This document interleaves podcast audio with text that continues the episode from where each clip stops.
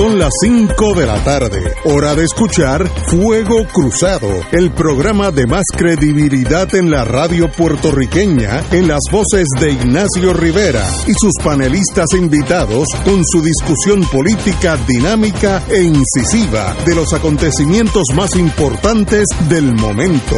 Fuego Cruzado comienza ahora. Muy buenas amigos y amigas, hoy es miércoles 10, ¿no? 10 de febrero, ya tenemos eh, febrero y le estamos dando unos golpecitos ya, ya mismo lo aflojamos. Y febrero no tiene 30 días, así que eh, este, este adversario se va a caer más rápido. Pero estamos aquí, Romancing the Stone, estamos esperando al señor alcalde Héctor Luis Acevedo, pero tenemos con nosotros el compañero secretario de Justicia, don Héctor Richard. Muy buenas, Héctor. Buenas tardes, Ignacio, y el público que nos escucha. Recibí una nota de oyentes de nosotros de Cabo Rojo. De Cabo Rojo. De Cabo Rojo, a quien les saludo muy afectuosamente que nos están escuchando en este momento. Oye, como yo siempre saco un poquito para hablar las cosas bonitas de la vida, que son regalos que hace la fuerza mayor a uno. Después de 40 años sin haberlo visto, hoy tropecé con un compañero que empezó como fiscal federal y terminó como juez federal.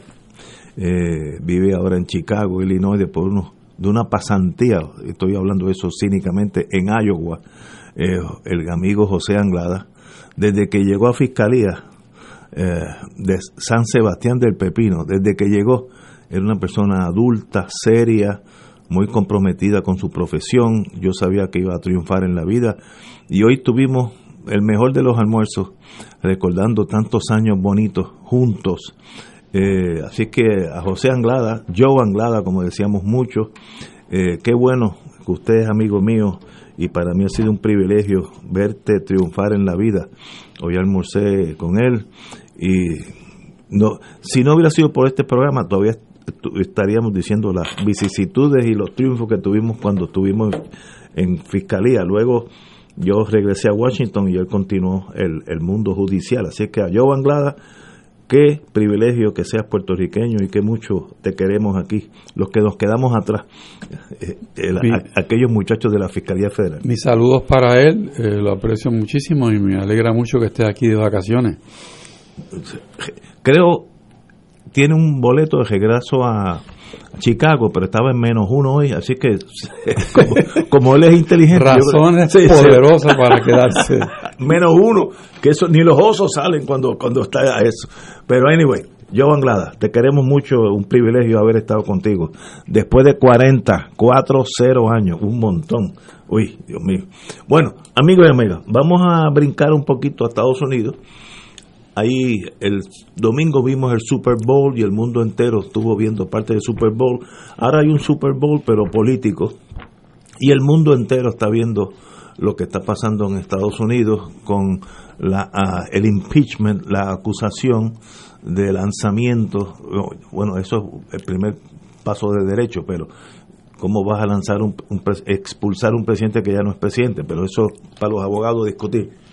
Eh, el mundo entero está viendo eso. Si uno prende las televisiones francesas e italianas, que son las que yo tengo acceso, y el British, of course, eh, pues cubren esa, eso como algo extraordinario que está pasando en Estados Unidos. Eh, de verdad que nadie puede pensar dónde estamos. Y no es que el presidente hizo un acto indebido como lo hizo Clinton, pero que no ponía en jaque la nación se está acusando al presidente de Estados Unidos de incitación a motín, de derrocar el gobierno. Que bueno, em, así empezó la guerra civil norteamericana y costó 800 mil vidas. Este, así que, como tenemos aquí un secretario de justicia que sabe eso, yo veo ese caso jalado por los pelos en torno a obtener una convicción. Yo estoy seguro que él hizo eso, yo estoy seguro que él incitó a botín, porque él vive en ese mundo. Pero lograr dos terceras partes no sé si, se, si es es más creo que no. Compañero don Héctor Richard. Bueno lo, que dice es cierto políticamente no hay los votos para, para una convicción. Sin embargo eh, es posible que haya una estrategia de cambiar ese remedio por uno que sea más cercano a lo que están buscando que es descarrilar de cualquier posición política en el futuro. Son otros 20 pesos si lo pueden hacer. Pero lo que tú dices es interesante, es un, un evento bien interesante, repito la palabra, porque desde 1800 y pico no se daba un, un, juicio político de alguien que ya no estaba incumbente. O sea que esta es la segunda vez que eso sucede. En esta ocasión, quizás el pelo de diferencia pudiera ser que este proceso político comenzó estando Trump en la presidencia. No es que él se fue y entonces le radicaron la acusación. No, ya la Nancy Pelosi ah, previendo esto había comenzado el proceso y por lo tanto pues no es correcta la postura. Tal es así que los abogados de Trump que causó furia a Trump concedieron que la postura de los fiscales de la Cámara era muy fuerte, por lo menos se usaron strong position. Así que eso para mí resulta en que los demócratas pudieran hablar seis o siete votos de los republicanos para mantener la posición de que sí, que es correcto legalmente hablando procesar al presidente por los hechos que se alegaron. Además, con la elocuencia del video y, y de, la, de la experiencia hasta del vicepresidente Pence, de lo que pasó allí, difícilmente alguien pueda negar los hechos que dan lugar a esto. El video comienza por el discurso del presidente Trump diciendo que vamos a marchar para allá. Vamos, nos vamos todos a marchar para allá. No sé cuántas veces lo repitió, pero no hay duda que él incitó esos grupos que estaban ya preparados con la connivencia y la participación de algunos congresistas para entrar allí, hicieron todo un entramado estratégico para que la policía no tuviera la fuerza que tenía que tener, porque en motines pasados la, la fuerza de la policía era de ocho filas y aquí tenían una sola fila de protección. Y cuando uno sabe que en guerra avisada si muere gente, pues sí murió gente. ¿Por qué? Porque nosotros tomaron las precauciones de vida y eso todo orquestado por los fondos que proveyó la campaña de Trump, que son millón y pico de pesos, un millón siete, que es Bloomberg, no es el New York Times, no es CNN, es Bloomberg el que saca la información. Así que, desde el punto de vista de los hechos, se sostiene. Ahora, políticamente, pues Trump todavía tiene fuerza. Y hay en dos años elecciones congresionales y muchos de los congresistas tienen terror a pensar que los electores trompistas puedan irse en contra de ellos porque asumen una postura en contra del presidente. Así que es el caso clásico que tienes el caso perfecto, pero el jurado te absuelve. O sea, eso pasa a la fiscalía mucho. Pues así que eso es lo que lo que pasa y es una tragedia porque es una falta de compromiso de los congresistas que ponen por encima la cosa política a la verdad y la y la integridad de la nación americana porque la gente se olvidó que estuvimos al pelo de que esa insurrección tuviera éxito. o sea, a un pelo. No es, no es que pasó y que mira, no, no, no, no. Estaba allí y estaban preparados para tomar los 50 capitolios de la nación americana al día siguiente. Si no es por la declaración de los militares. Eh, esto hubiese sido otra cosa si tenemos un, poder que raramente se utiliza en las democracias, que salió a la defensa de la democracia, que fueron los militares. Y eso tampoco puede pasar desapercibido. O sea, tenemos una nación que dentro de un shock reaccionó correctamente. Se contaron los votos como se tenían que contar hasta la madrugada. Pero luego como se le ha olvidado a aquellos que presenciaron esto por una ventaja política. Que si es la vida, pues así es la vida. Pero qué vergüenza. Para Estados Unidos, eh, eh, Estados Unidos es otro, desde que eso pasó para mí, sobre todo visto de, si tú eres extranjero, francés, alemán, ruso, lo que sea, es otro país. Eh, aquella cosa casi mítica de que Estados Unidos era, el, faro de Alejandría en torno a todo lo bueno, eso ya no es así. Ya, tal vez nunca lo fue, pero ahora es público, que es, diferente. Compañero, don Héctor. Bueno, eh, yo creo que aquí hay un desenfoque mayor, empezando con el presidente Biden. O sea, esto fue un golpe de Estado que no triunfó. Que, no, que no ganó. Que, no ganó, pero por cuestiones de minutos, si llegan a haber eh, capturado al vicepresidente Pence, se para la votación. Ah, ah, o sea, y volvió a chantajear al vicepresidente, el presidente de los Estados Unidos en público. Por eso le decían Hank Pence. Sí, Hank Pence. O sea, y estuvo, yo vi el reportaje del Washington Post, a minutos de interceptar a Pence, a su esposa y a su hija. O sea, a minutos. Aquí los, eh, eh, cuando esto se vea a distancia, eh, van a ver un desenfoque en Estados Unidos de los de algunos medios de comunicación. Otros se han dado cuenta que aquí hubo un intento, o sea, esto es el comienzo de una guerra civil. O sea, de, de miles y de muertos, de un golpe de Estado, de una persona que pierde unas elecciones por 8 millones de votos y no quiere aceptar el resultado y llama al que está contando los votos y le dice, róbese ahí 17 mil votos. El de Georgia. Por eso, si, si cualquiera de los que nos escucha llama al presidente de la comisión electoral y dice, usted tiene que jugar, ese tipo lo arrestan. y si el presidente de los Estados Unidos estaba parando una votación que perdió, o sea, aquí yo me sorprendo de la inercia de atención que tienen muchos líderes en Estados Unidos. La inercia de atención. Esto no es que se va a robar un carro, es que se está robando una elección que perdió.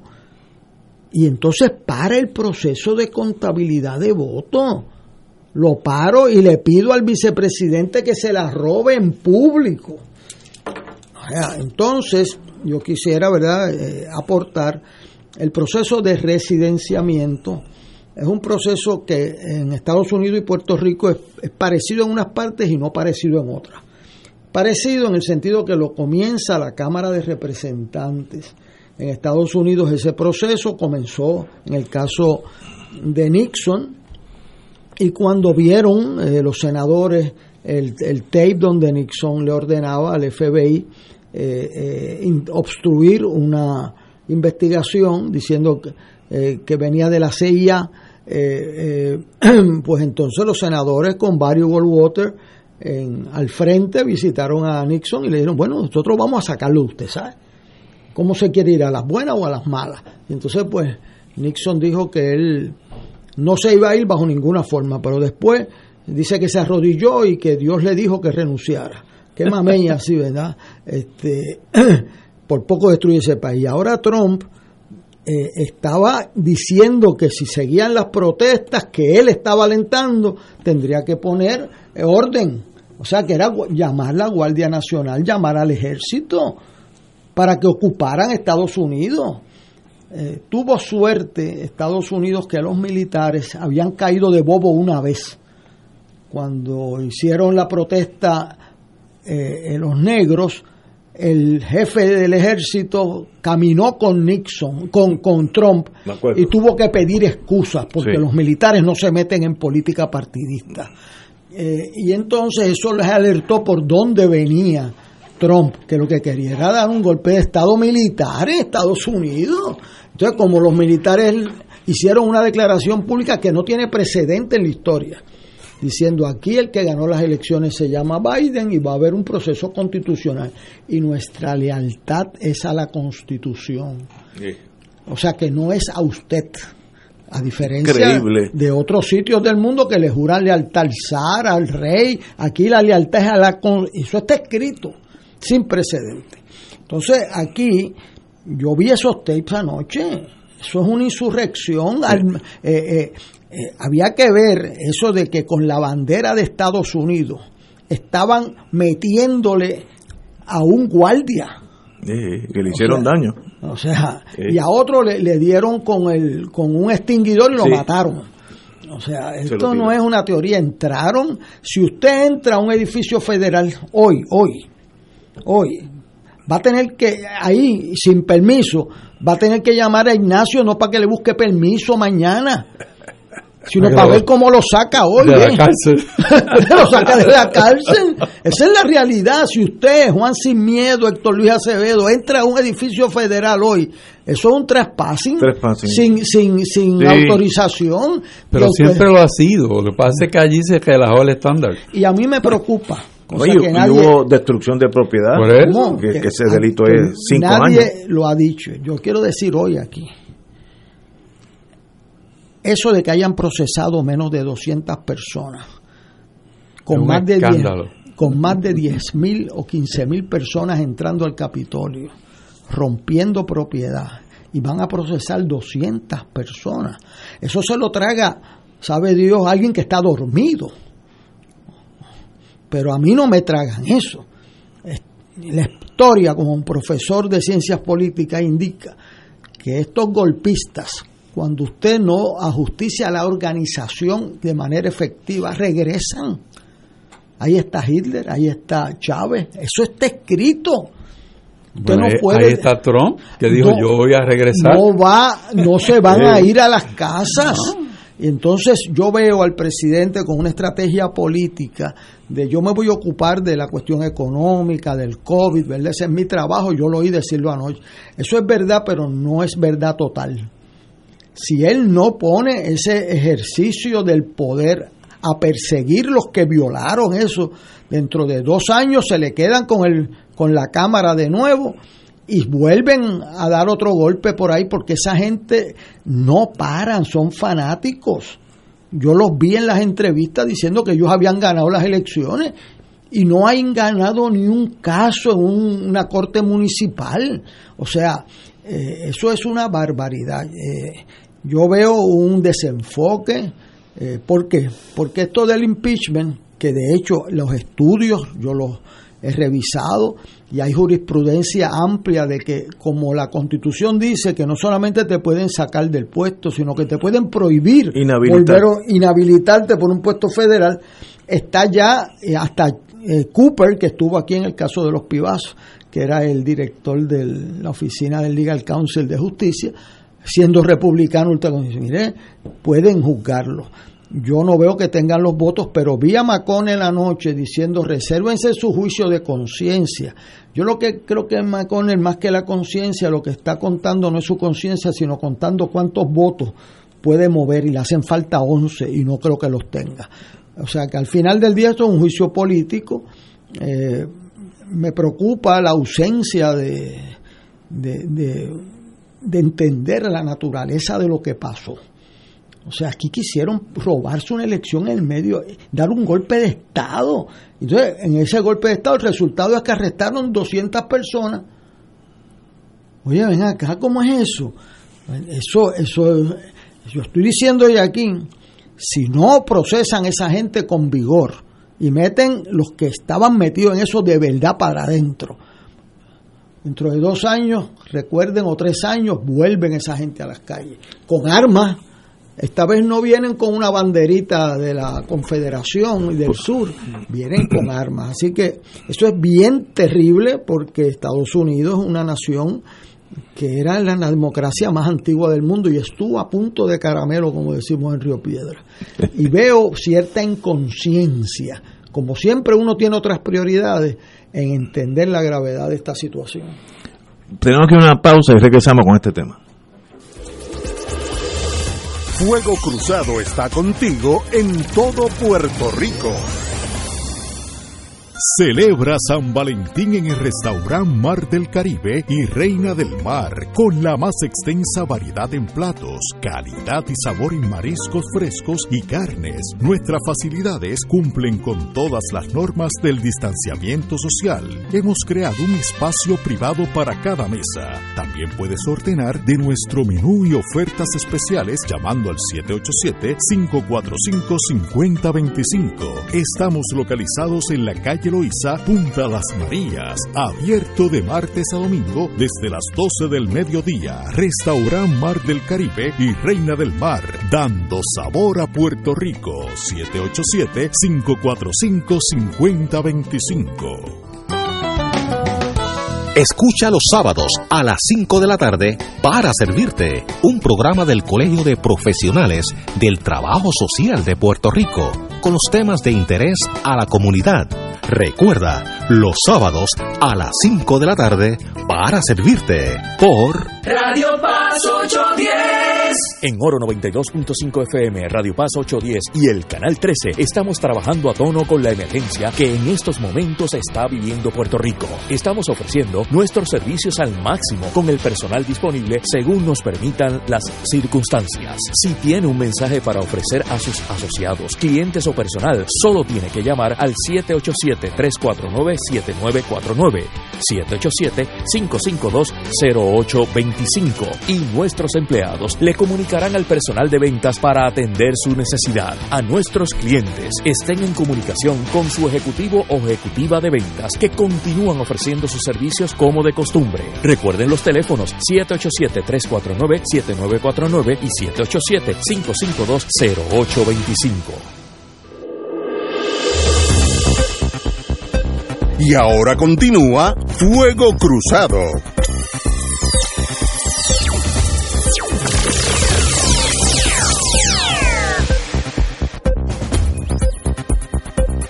Bueno, amigos, tenemos dos, dos aspectos ante un, pensar mío. Yo creo que en toda tragedia hay gente que se crece y en esta tragedia de la democracia en Estados Unidos, yo creo que los que quedaron incólumes, al contrario, están más arriba hoy que antes en la estima de lo, del mundo entero. Es el Joint Chief of Staff, los militares, los que corren el mundo militar en Estados Unidos. Casi todos son o West Pointers o marinos o de la Fuerza Aérea, de la Academia de la Fuerza Aérea, etcétera. Todos son productos del sistema militar, casi todos. Puede haber alguien que no sea de carrera, pero es la excepción. Y todos esos señores decimos, dijeron, era bien, bien claro. Mire, Mr. Trump, la lealtad de nosotros a la Constitución y a la nación, no a lo que usted está pensando. Eso fue el mensaje en español. No es a lo que usted quiere, es a la Constitución. Y nosotros no vamos a sacar ni los tanques, ni los aviones, ni los helicópteros, porque es para defender la Constitución, no es a usted. Y eso fue un golpe que le quitó la fuerza bélica a ese movimiento. Y con todo y eso, mira lo que hicieron en el Congreso. Imagínate si ellos hubieran pensado que tenían detrás el ejército, le pegan fuego al Capitolio, como hicieron los ingleses en el 1812, por ahí. Fuego le pegan. Y si cogen a, a los congresistas, los matan allí. Y al vicepresidente. Y al vicepresidente lo hubieran guindado. Eh, así le que... hicieron, le hicieron una horca. Le hicieron, sí, sí, estaba allí. Así. Así. Y eso, ahora, no hay cosa peor que vivir muchos años. ¿Quién hubiera pensado que el que dio ese ejemplo de intentona de un golpe fue Estados Unidos? Ese no era el centro del universo de la democracia mundial, de la justicia. ¿Sabe? Como que choca que eso haya pasado, porque si llega a pasar en un país en África, ya bueno, pues pues allí hay golpe de Estado cada dos semanas, no, pasó en Estados Unidos, donde nosotros por muchos, muchas décadas, cientos de años, hemos dicho, imítenos a nosotros, porque nosotros somos el deber ser a todos ustedes naciones del mundo, miren lo que es una democracia. Así es que Estados Unidos sufrió un golpe en torno a su estima mundial, como los gobiernos, el primer ministro de Francia, la primer ministro de, de Alemania, Italia, España, Portugal, Inglaterra, el mundo civilizado, eh, Escandinavia, eh, el norte de África, ¿Cómo miran a Estados Unidos? Otra nación más donde en cualquier momento alguien puede dar un golpe de Estado. Ese no es el, por lo menos, ese no es el Estados, Unidos que yo pensé y dediqué mi vida a él. Es otra cosa, aparentemente. Los, los tiempos cambian. Fíjate que hoy Ignacio no dice América División. No, no, es que... pero hay un punto, yo creo que, me, le metieron sólido con un 2x4. Hay, hay, hay algo que yo creo que es importante, Héctor Luis lo trae Ignacio de una manera lo trae y hay que subrayarlo, es que esto no se puede olvidar. Eh, eh, o sea, es que es tan y tan contundente que no se puede olvidar y me temo, me temo que todo el mundo va por otro lado, mira lo que pasó, ah, bueno, ya pasó. No, eso no pasó, está todo organizado para seguir otra vez. Y, y, no entenderlo, es, terrible. Yo recuerdo el día preciso cuando eso empieza, yo digo, eso es de adentro. Los que estaban conmigo me dijeron, ah, tú siempre eres un alarmista. Yo, no, pero es que míralo. ¿Cómo es posible que el que está en, en la fila de guardia abra la puerta para que entren los que, los que están afuera? O sea, ¿cómo, cómo, tú, ¿cómo tú manejas eso? Y está entrando para subvertir el orden democrático del país para una votación. O sea, no, no, no, eso no, eso no se puede olvidar. Bueno, ahora viene la complicación, vamos a analizarlo. Mañana encuentran que no hay los votos para impeach. Eso fortalece a Trump. Puede ser que a veces el, Tito salga. para eso pregunto, para eso pregunto. Claro que sí, yo veo que aquí, por eso estoy diciendo, o sea, no dependan del impeachment, eso es un error estratégico mayor porque no van a ver los votos. ¿Usted sabe por qué? Ignacio dijo parte. Es que esos miembros del Senado y de la Cámara van a elección, una tercera parte en el Senado. Trump está diciendo de fundar un Patriots Party. Correcto. Trump funda un Patriots Party. ¿Se le queda con eso? Todos pierden, todos los incumbentes que pierden. ¿Por qué? Porque se divide el voto republicano y pierden. Y ese es el terror, esa es la amenaza. Por eso Mitch McConnell está tratando de lograr unos votitos. Pero no los tiene porque, porque se sienten amenazados. Porque si yo voto, mira lo que le pasó a Liz Cheney, la hija del vicepresidente más conservador que ha tenido Estados Unidos, Cheney. Ella es la tercera en rango en la Cámara. Y dice, pero mire que este señor quiere derrotar a Estados Unidos. ¿Cómo uno puede ser conservador? Sino si está destruyendo la institución de Estados Unidos. Los republicanos son los primeros llamados a defenderle lo que esa señora dice. Pero ¿y cómo van a cambiar el discurso? Pero el miedo, el miedo es una fuerza, decía Maquiavelo, hay una parte en El Príncipe de Maquiavelo que es interesantísima, que decía que los gobernantes deben ser mejor temidos que amados. Eh, a mí me estuvo eso extrañísimo. Entonces explica Maquiavelo que, que el miedo es una emoción constante y que el amor sube y baja. Buen punto, buen punto. Y por lo tanto es mejor para un gobernante ser temido que amado. Pues míralo ahí. No hay duda alguna que eso que dijo Richard. Pero si no es cuestión de que me parece es que el tipo trató de parar una votación. O sea, ¿qué más grande hay? Excepto eh, irse a las armas, como hizo Jefferson Davis, eh, ¿verdad? Irse a las armas. ahora entiende usted por qué él no quería quitarle los nombres a los fuertes. ¿Por qué? Porque ese es su base, eso eran los tipos. ¿Cómo es posible que haya alguien allí con la bandera confederada entrando al Capitolio de los Estados Unidos de América en el 2021? ¿Cómo es posible? Y es que esa es la base.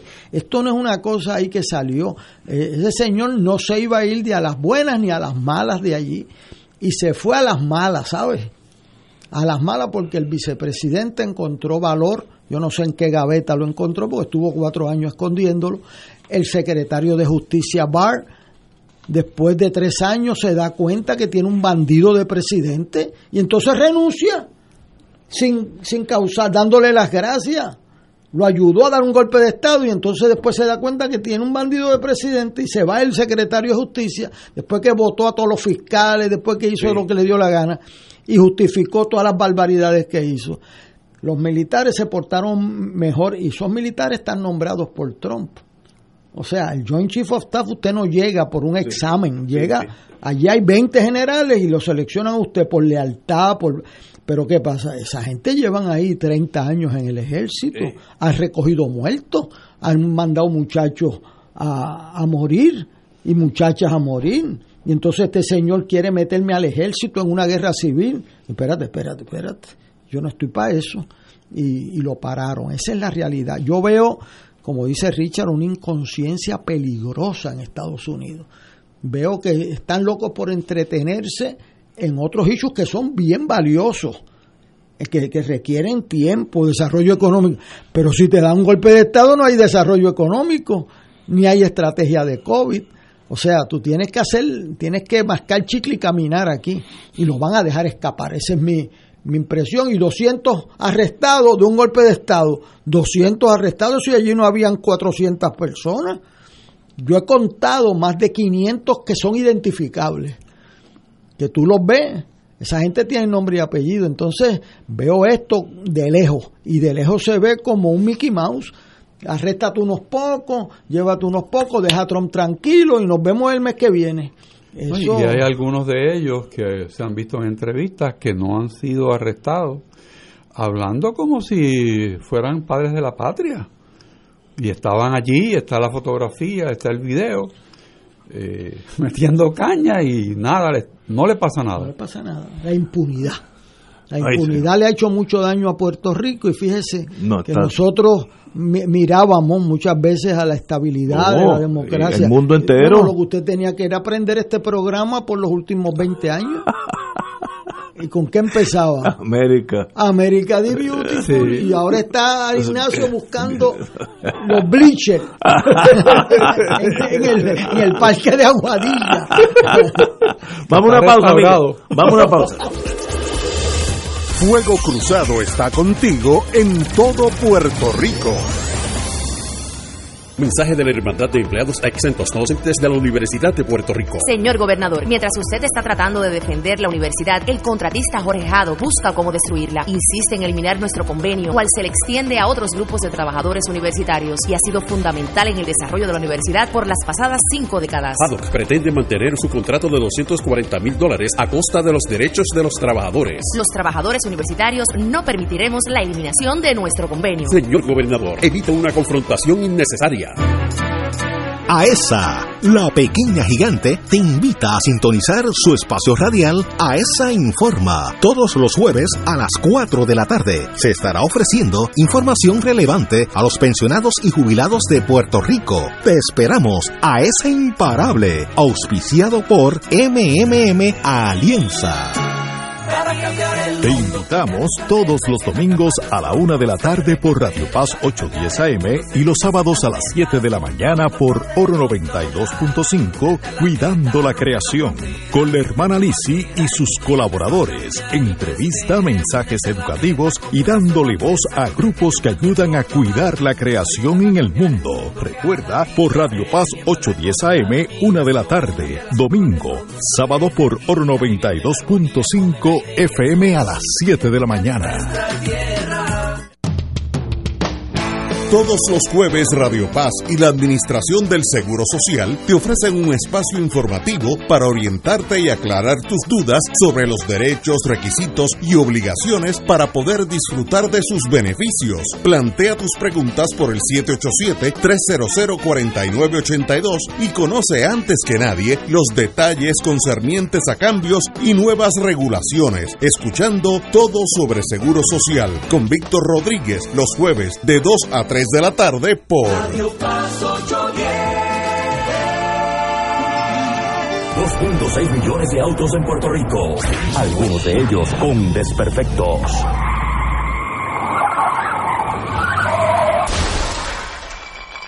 Autocontrol. Tu carro. Tu carro. Tu mundo. Lunes a viernes a las 11 de la mañana por Radio Paz 810 AM. Y ahora continúa Fuego Cruzado.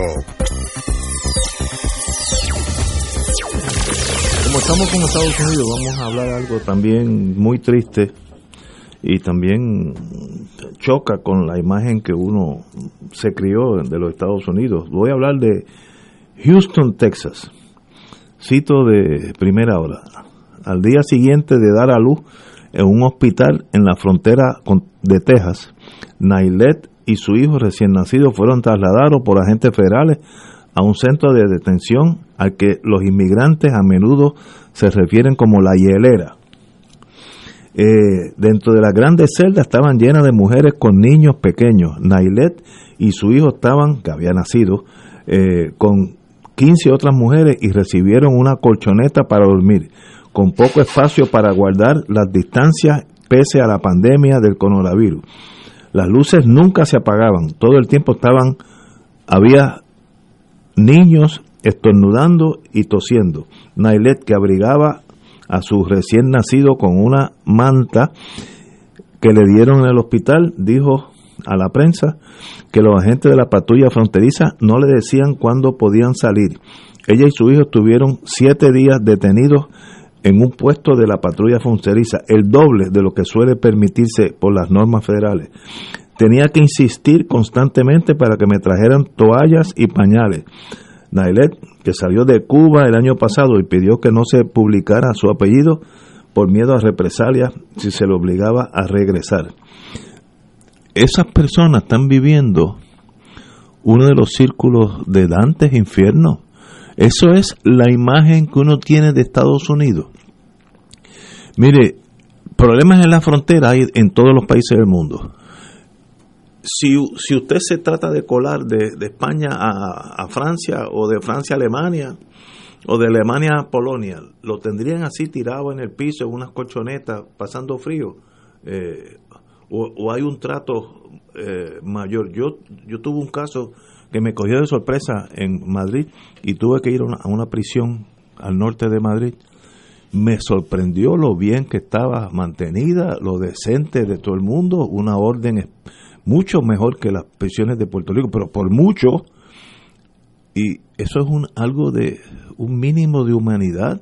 ¿Por qué tratar a esta gente que son ilegales? Vamos a estipular eso. Que tal vez un juez de inmigración las deporte, vamos a estipular eso. Pero el trato no puede ser humano, o esto sencillamente es el legado de Trump, de que esa gente viene aquí a violar. ¿Te acuerdas que él dijo que los inmigrantes entraban para violar gente y robar, etcétera, etcétera? Eh, ¿Tanto efecto negativo ha tenido este señor o esto que ya estaba ahí latente y ese trato a los inmigrantes ha sido tan eh, inhumano? Eso me duele mucho y me entristece mucho. Héctor. Bueno, es parte del legado, pero también es una parte del prejuicio de la nación, porque la nación sigue teniendo una tensión racista muy grande. Y, si tú no eres blanco, pues eres negro. O sea, los puertorriqueños ahora nos dicen brown. Al efecto, por ejemplo, hoy mismo, ¿qué pasó? Un, un, restaurante de Julian Hill en, en Miami que tenía una bandera americana, mandaron a quitar la bandera. O sea, eh, ¿por qué? Porque no es la bandera de la Florida. O sea, es, ¿Y, qué pasa en otros, en otros sitios? Bueno, que si tú hablas español en una cafetería, te sacan. no porque estás trabajando, sino porque hablas español para pedir lo que te vas a comer. Y resulta que la persona que te lo va a entregar también habla español. Pero allá el dueño de la... Dice, no, aquí no se puede porque yo no entiendo, me están cuchicheando este, en contra mía. O sea, eso, y tú lo llevas distintos ejemplos es lo, es lo mismo. O sea, hay un, una, bueno, el mismo tema de, los trompistas. ¿Qué es lo, ¿Cuál es la, la pega de todos ellos? Pues el prejuicio. Eh, contra todo lo que son minorías, contra todo lo que no son blancos, eh, incluso con las mujeres. Si vienes a ver ese movimiento, los varones están preeminentemente ocupando las posiciones eh, y las mujeres no. Entonces tenemos ese el mismo cóctel que vive la nación, pero un poco más esparcido, lo tienes concentrado en la muralla o en el en, el, en la celda de, de espera, porque son celdas. Yo sin higiene. Pero a una mujer que acaba de parir hace dos horas, ese es el trato que cualquier país civilizado debe darle a esa mujer. Vamos, ¿sabes? O, es que el mundo ya, digo el mundo no, estamos hablando de América, de Estados Unidos, eh, se ha tornado otro país. Eso parece una república de estas locas, que, no, no quiero ser disrespectful, de una de estas repúblicas que, que, tienen guerras civiles con, con los vecinos y se tratan mal. Estados Unidos está en paz, está en paz. ¿Con quién? Internamente no. No, internamente tiene problemas. está en, consigo mismo, tiene una guerra consigo mismo. porque Es la rebelión de las mayorías. Normalmente siempre hemos pensado en la rebelión de las minorías. Eh, Samuel Huntington escribió un libro que se llama Who Are We, hace ya antes de morir, ¿verdad? Hace más de 25 años. Eh, Samuel Huntington era el sociólogo político más importante de Estados Unidos, ¿verdad? Eh, después de Hannah Arendt, es el que prevé que va a haber un choque de civilizaciones entre el mundo islámico y el mundo cristiano. Y, pero entonces escribe, después de eso, un libro que se llama Who Are We. Ese es un libro muy importante porque es la rebelión de las mayorías, de la mayoría que siente que la minoría hispana se le quiere quedar con el país, que la minoría negra se le quiere quedar con el país. Y esas mayorías en Estados Unidos tienen un fiel reflejo en Europa. Yo pasé un incidente interesantísimo que me abrió unos ojos, algo que yo no, no sabía. Yo tenía un guía en Italia y mi esposa llamaba Andrea Andrea es un muchacho con dos maestrías, un muchacho muy educado, de una cosa espectacular en Milán. Y bueno, y entonces eh, hace un comentario que yo entendí como raro. Dice: Estos inmigrantes me están matando. Entonces yo le digo, o sea, pues una persona bien educada, no es Juan sin miedo. Yo le digo a este joven, ¿y qué usted quiere decir? Dice, mire, por culpa de los inmigrantes, yo ahora tengo que tener dos part-time en vez de uno, porque ellos trabajan por lo que le paguen. Y a mí me redujeron el sueldo. Y al reducirme el sueldo, no me da. Por lo tanto, yo estoy con quien quiera sacar los inmigrantes de aquí. Shock cultural para mí. O sea, persona educada, no es un, un, trabajador de una fábrica amenazado. Este, y entonces eso ha sido un movimiento no en Estados Unidos, en Europa. Ese es un movimiento de mucho resentimiento a la inmigración y las consecuencias de la inmigración. Eh, y no solamente Trump, sino otras personas en Europa han aprovechado eso como una base política de gran fuerza.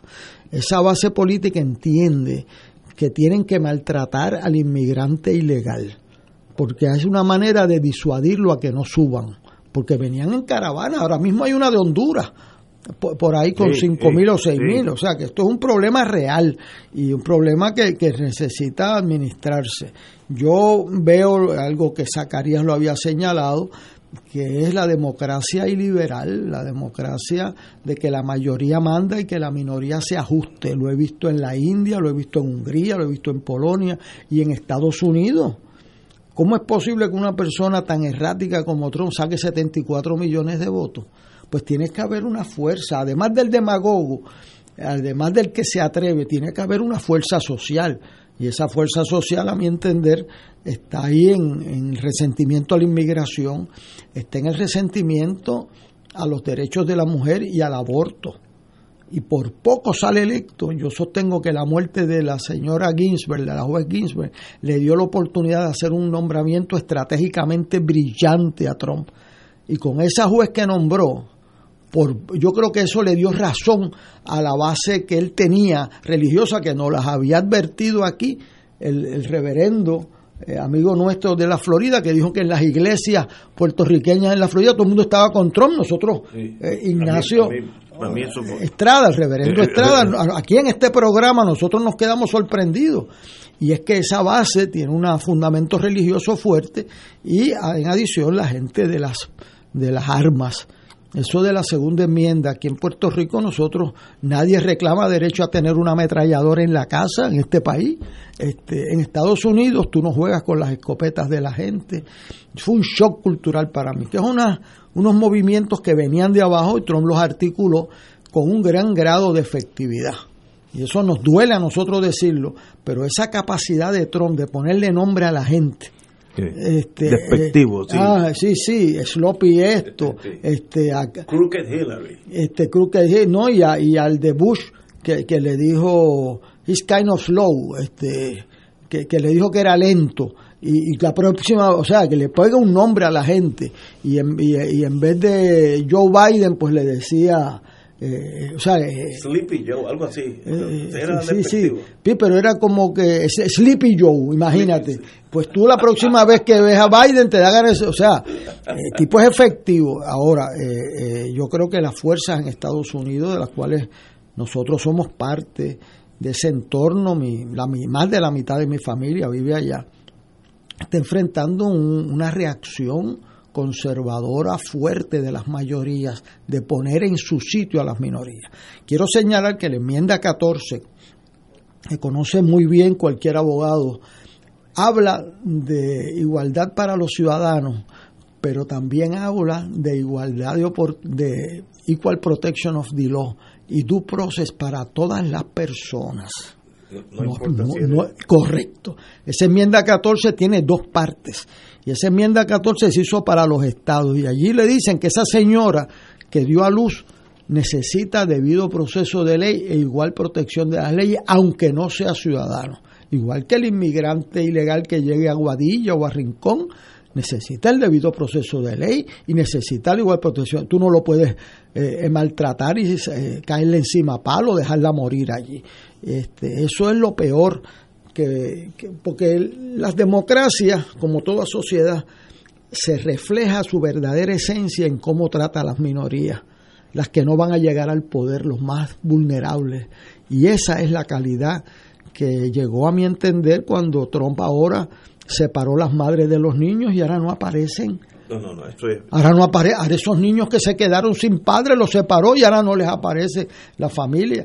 O sea, la capacidad de la crueldad de la gente por retener el poder es infinita. Señores, son las seis menos cuarto, tenemos que ir a una pausa, amigos. Fuego Cruzado está contigo en todo Puerto Rico. Se solicita donantes de sangre de cualquier tipo para el paciente Manuel A. Rivera Meléndez, hospitalizado en el auxilio mutuo, habitación 413. Los donantes deben pasar por el banco de sangre del auxilio mutuo de 8 de la mañana a 5 de la tarde. Favor de presentar identificación mayores de 18 años. Radio Paz te ofrece el mejor motivo para levantarte temprano y disfrutar el comienzo de un nuevo día de lunes a viernes con Enrique Liboy y Radio Paz en la mañana. La dosis perfecta de noticias, deportes y éxitos musicales de todos los tiempos, humor y curiosidades, calendario de actividades y tus peticiones musicales por el 787 300-4982. Conéctate con el 810 AM de lunes a viernes con Enrique Liboy y Radio Paz en la mañana. Tú eres Pedro. Y sobre esta piedra mi iglesia edificaré. Retiro de Cuaresma de la parroquia Nuestra Señora de Guadalupe, sábado 20 de febrero, de 9 de la mañana a 1 de la tarde. Conferenciantes Padre Ángel Pagán, Padre Fernando Pipo Colón y Monseñor Francisco Medina. Para reservación presencial 781-0303 661-3072. Virtual Facebook Live Renovación Carismática de San Juan por YouTube AVI VAPR RCC SJ. Clausura con la Santa Eucaristía presidida por Monseñor Roberto González Nieves, arzobispo de San Juan de Puerto Rico. Y ahora continúa Fuego Cruzado.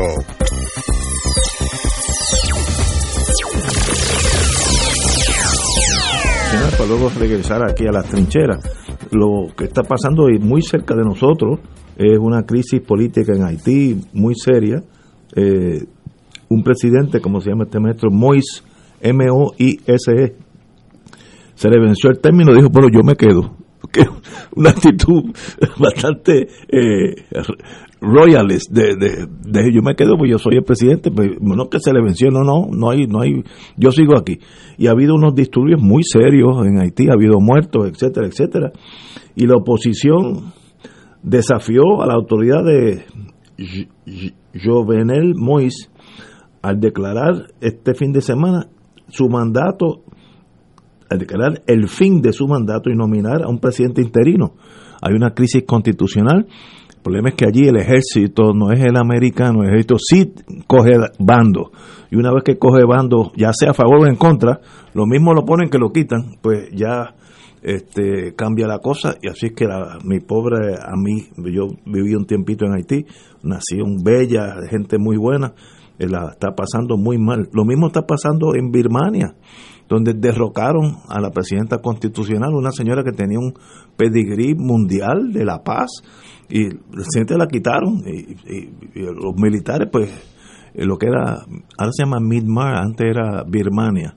Así es que el mundo está convulso eh, con excepción de América que no, no, está pasando nada. Tengo que decirlo para yo irme de aquí tranquilo porque si no si no salgo deprimido compañero. hay, tantas guerras en el mundo hoy en día que uno ni se, ni se preocupa pero están ahí y lo que tenemos en, Haití es, una tragedia porque Haití siempre ha sido una, una tierra que ha sufrido eh, desde todos los, todos los tiempos. Eh, y de pronto, después de toda la tragedia que hubo ahí, empezó a, tener forma al, al, punto que ya había un, una presencia de posibilidades económicas de ir allí a, hacer inversiones que se sentían seguros. Eh, los países europeos estaban apoyando eh, estas gestiones y esto obviamente pues es una implosión de todo ese entramado de civilidad que, se estaba dando y de, y de un cierto sentido de crecimiento y dirección. Pero ahora si falla la, la, regla de la existencia de un régimen de derecho, eh, que es lo que estamos viviendo ahí, pues entonces nos salimos de lo que es la corriente mundial que permite que esa población que ha sufrido tanto, porque siempre ha sido el país más pobre, eh, pues se queda en neutro en este momento. Y no, no he escuchado voces de ir a apoyar a nadie, como que se están dejando que se mueran, que eso sí que es una tragedia mayor, porque el baño de sangre está ahí. Sí, allí hay una tradición de fuerza bruta, sí. eh, espantosa. Compañero. Eh, en el siglo XIX, Haití era la parte rica sí de la española. Santo Domingo era la parte pobre. Y la, los franceses empezaron a hacer algo eh, que fue a, como estaba produciendo mucho, trajeron más esclavos. Y entonces se llevaban árboles en, los, en, los barcos para atrás. Entonces sobrepoblaron Haití y la deforestaron. Eh, eh, entonces la parte rica se volvió la parte pobre. Fíjese que el éxito a veces conduce al, a los problemas. Esto que está pasando demuestra que nosotros, eh, todos los sitios del mundo, cuando tienen una situación eh, democrática, eh, tienen que respetar sus reglas. O sea, tú no puedes querer, perdiste una elección y tú no quieres entregar el poder ¿Y cómo es eso? Pues eso, eh, en la Constitución dice que al que le toca a la secretario de Estado y si no está el secretario de Justicia y cuando viene, ah, no, no, que renuncie, que yo lo quiero poner. Eso pasó aquí, y aquí se olvidan eso, o sea, eso pasó aquí hace 18 meses. un golpecito de Estado. Un, un intento del golpe de Estado en el Capitolio. Correcto. Y si no llega a haber una persona que se pone de pie, se da se, da, estuvo a punto de caramelo también y después que rompen esa barrera, igual en cualquier organización tú tienes que respetar las reglas, si no terminas a la larga o a la mala en un problema mayor. Mira lo que le pasa aquí en Haití. El presidente actual dice que él no tuvo todos los poderes el primer año y por lo tanto se extiende un año su término. pues eso es, o sea, él por su cuenta extiende un año, porque es que ese poder no me lo habían entregado entero, por lo tanto, vamos, a, vamos a añadirle un añito más al término mío. Entonces la oposición dice, no, mira, aquí hay elecciones, cada usted el término se acabó, este, y eso es una situación eh, muy, muy delicada y nosotros tenemos en Puerto Rico una, una aportación muy valiosa de, la comunidad haitiana, de Cano, eh, eh, de economía. No, gente buena, gente buena. o sea, y, Puerto Rico sabe más de Nueva York que de Haití. Y nosotros estamos una hora de Haití. y, sabemos más de, y sabemos más de Florida que, tenemos que... que de República Dominicana y de San Tomás, que están a media hora de aquí. O sea, nosotros vivimos en el Caribe eh, eh, en un insularismo vertical, pero no miramos para el lado. Pero ¿qué pasa? Si hay un golpe de Estado, si hay una guerra en Haití, se llenan aquí los pueblos. Yo los vi la, otra vez. En Ponce. Y, no solamente el campamento en Juanadía, sino en todos los sitios. Bueno, a mí me tocó recibirlos como gobernador interino. Ah, Eso fue un regalito de Carter este, que te dieron.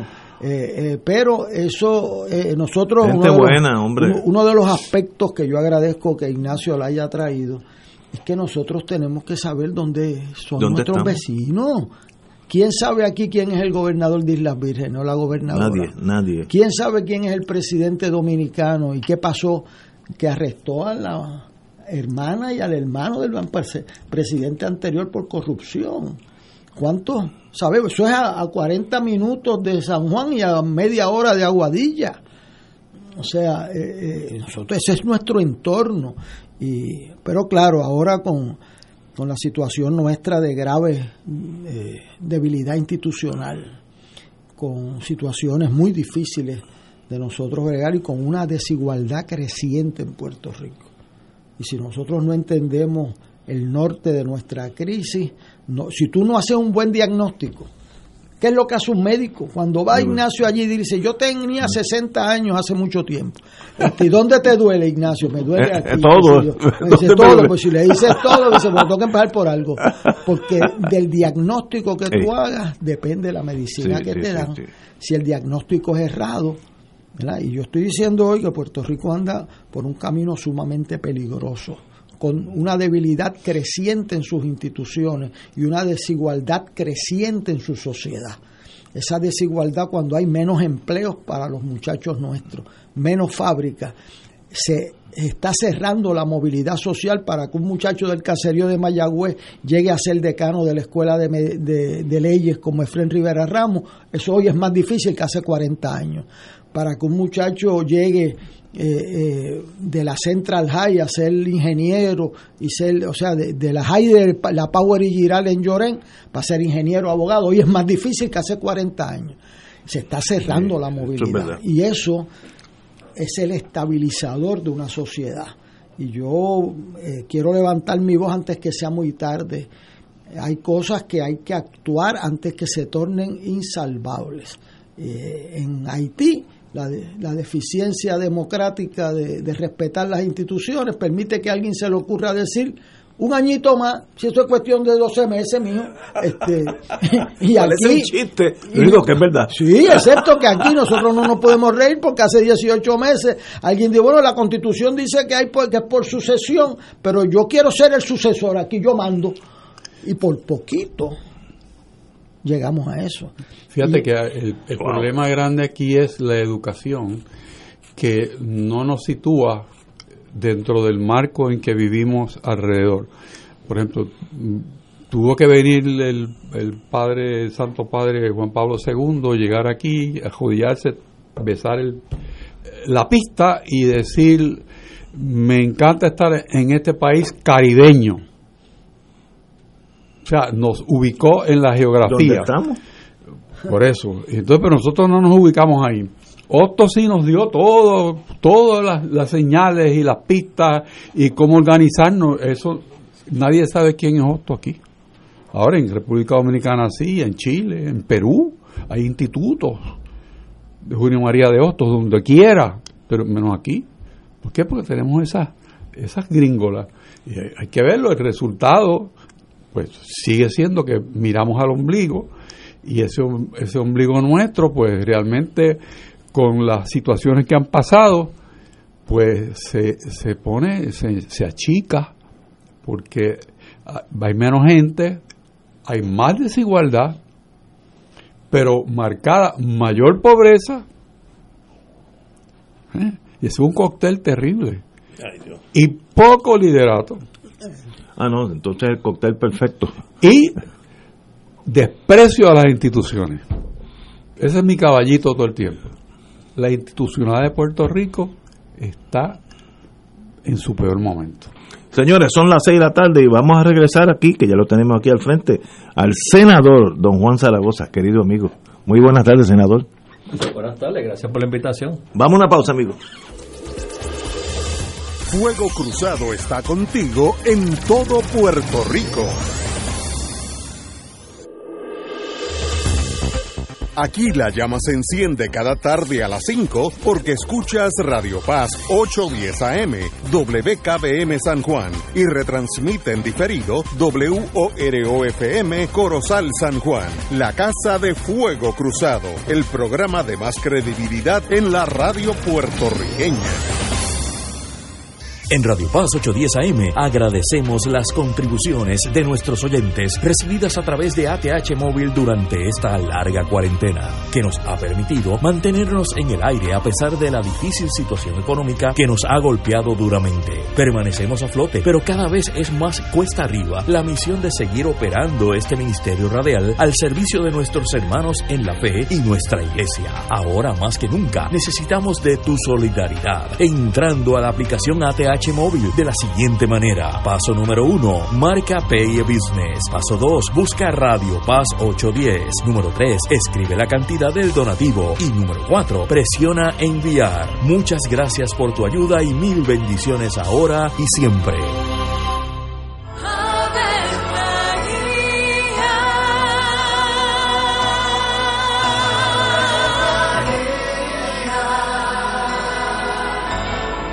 El ángel del Señor anunció a María.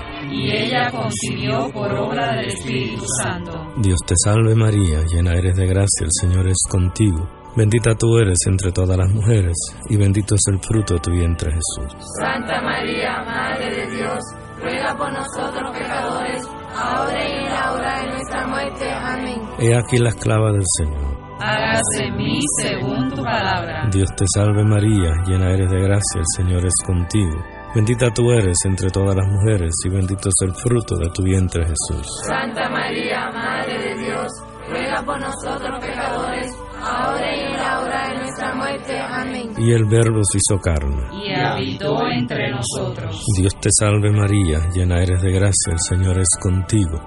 Bendita tú eres entre todas las mujeres y bendito es el fruto de tu vientre Jesús. Santa María, Madre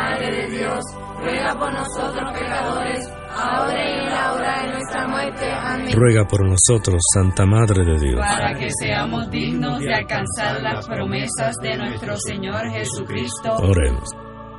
Derrama, Señor, tu gracia sobre nosotros, que por el anuncio del ángel hemos conocido la encarnación de tu Hijo, para que lleguemos por su pasión y su cruz a la gloria de la resurrección, por Jesucristo nuestro Señor. Amén. Gloria al Padre, al Hijo y al Espíritu Santo. Como era de los siglos. Amén.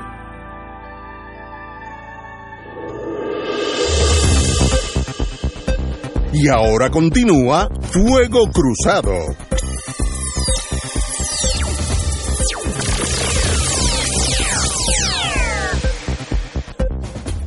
Senador Juan Zaragoza, muy buenas tardes nuevamente.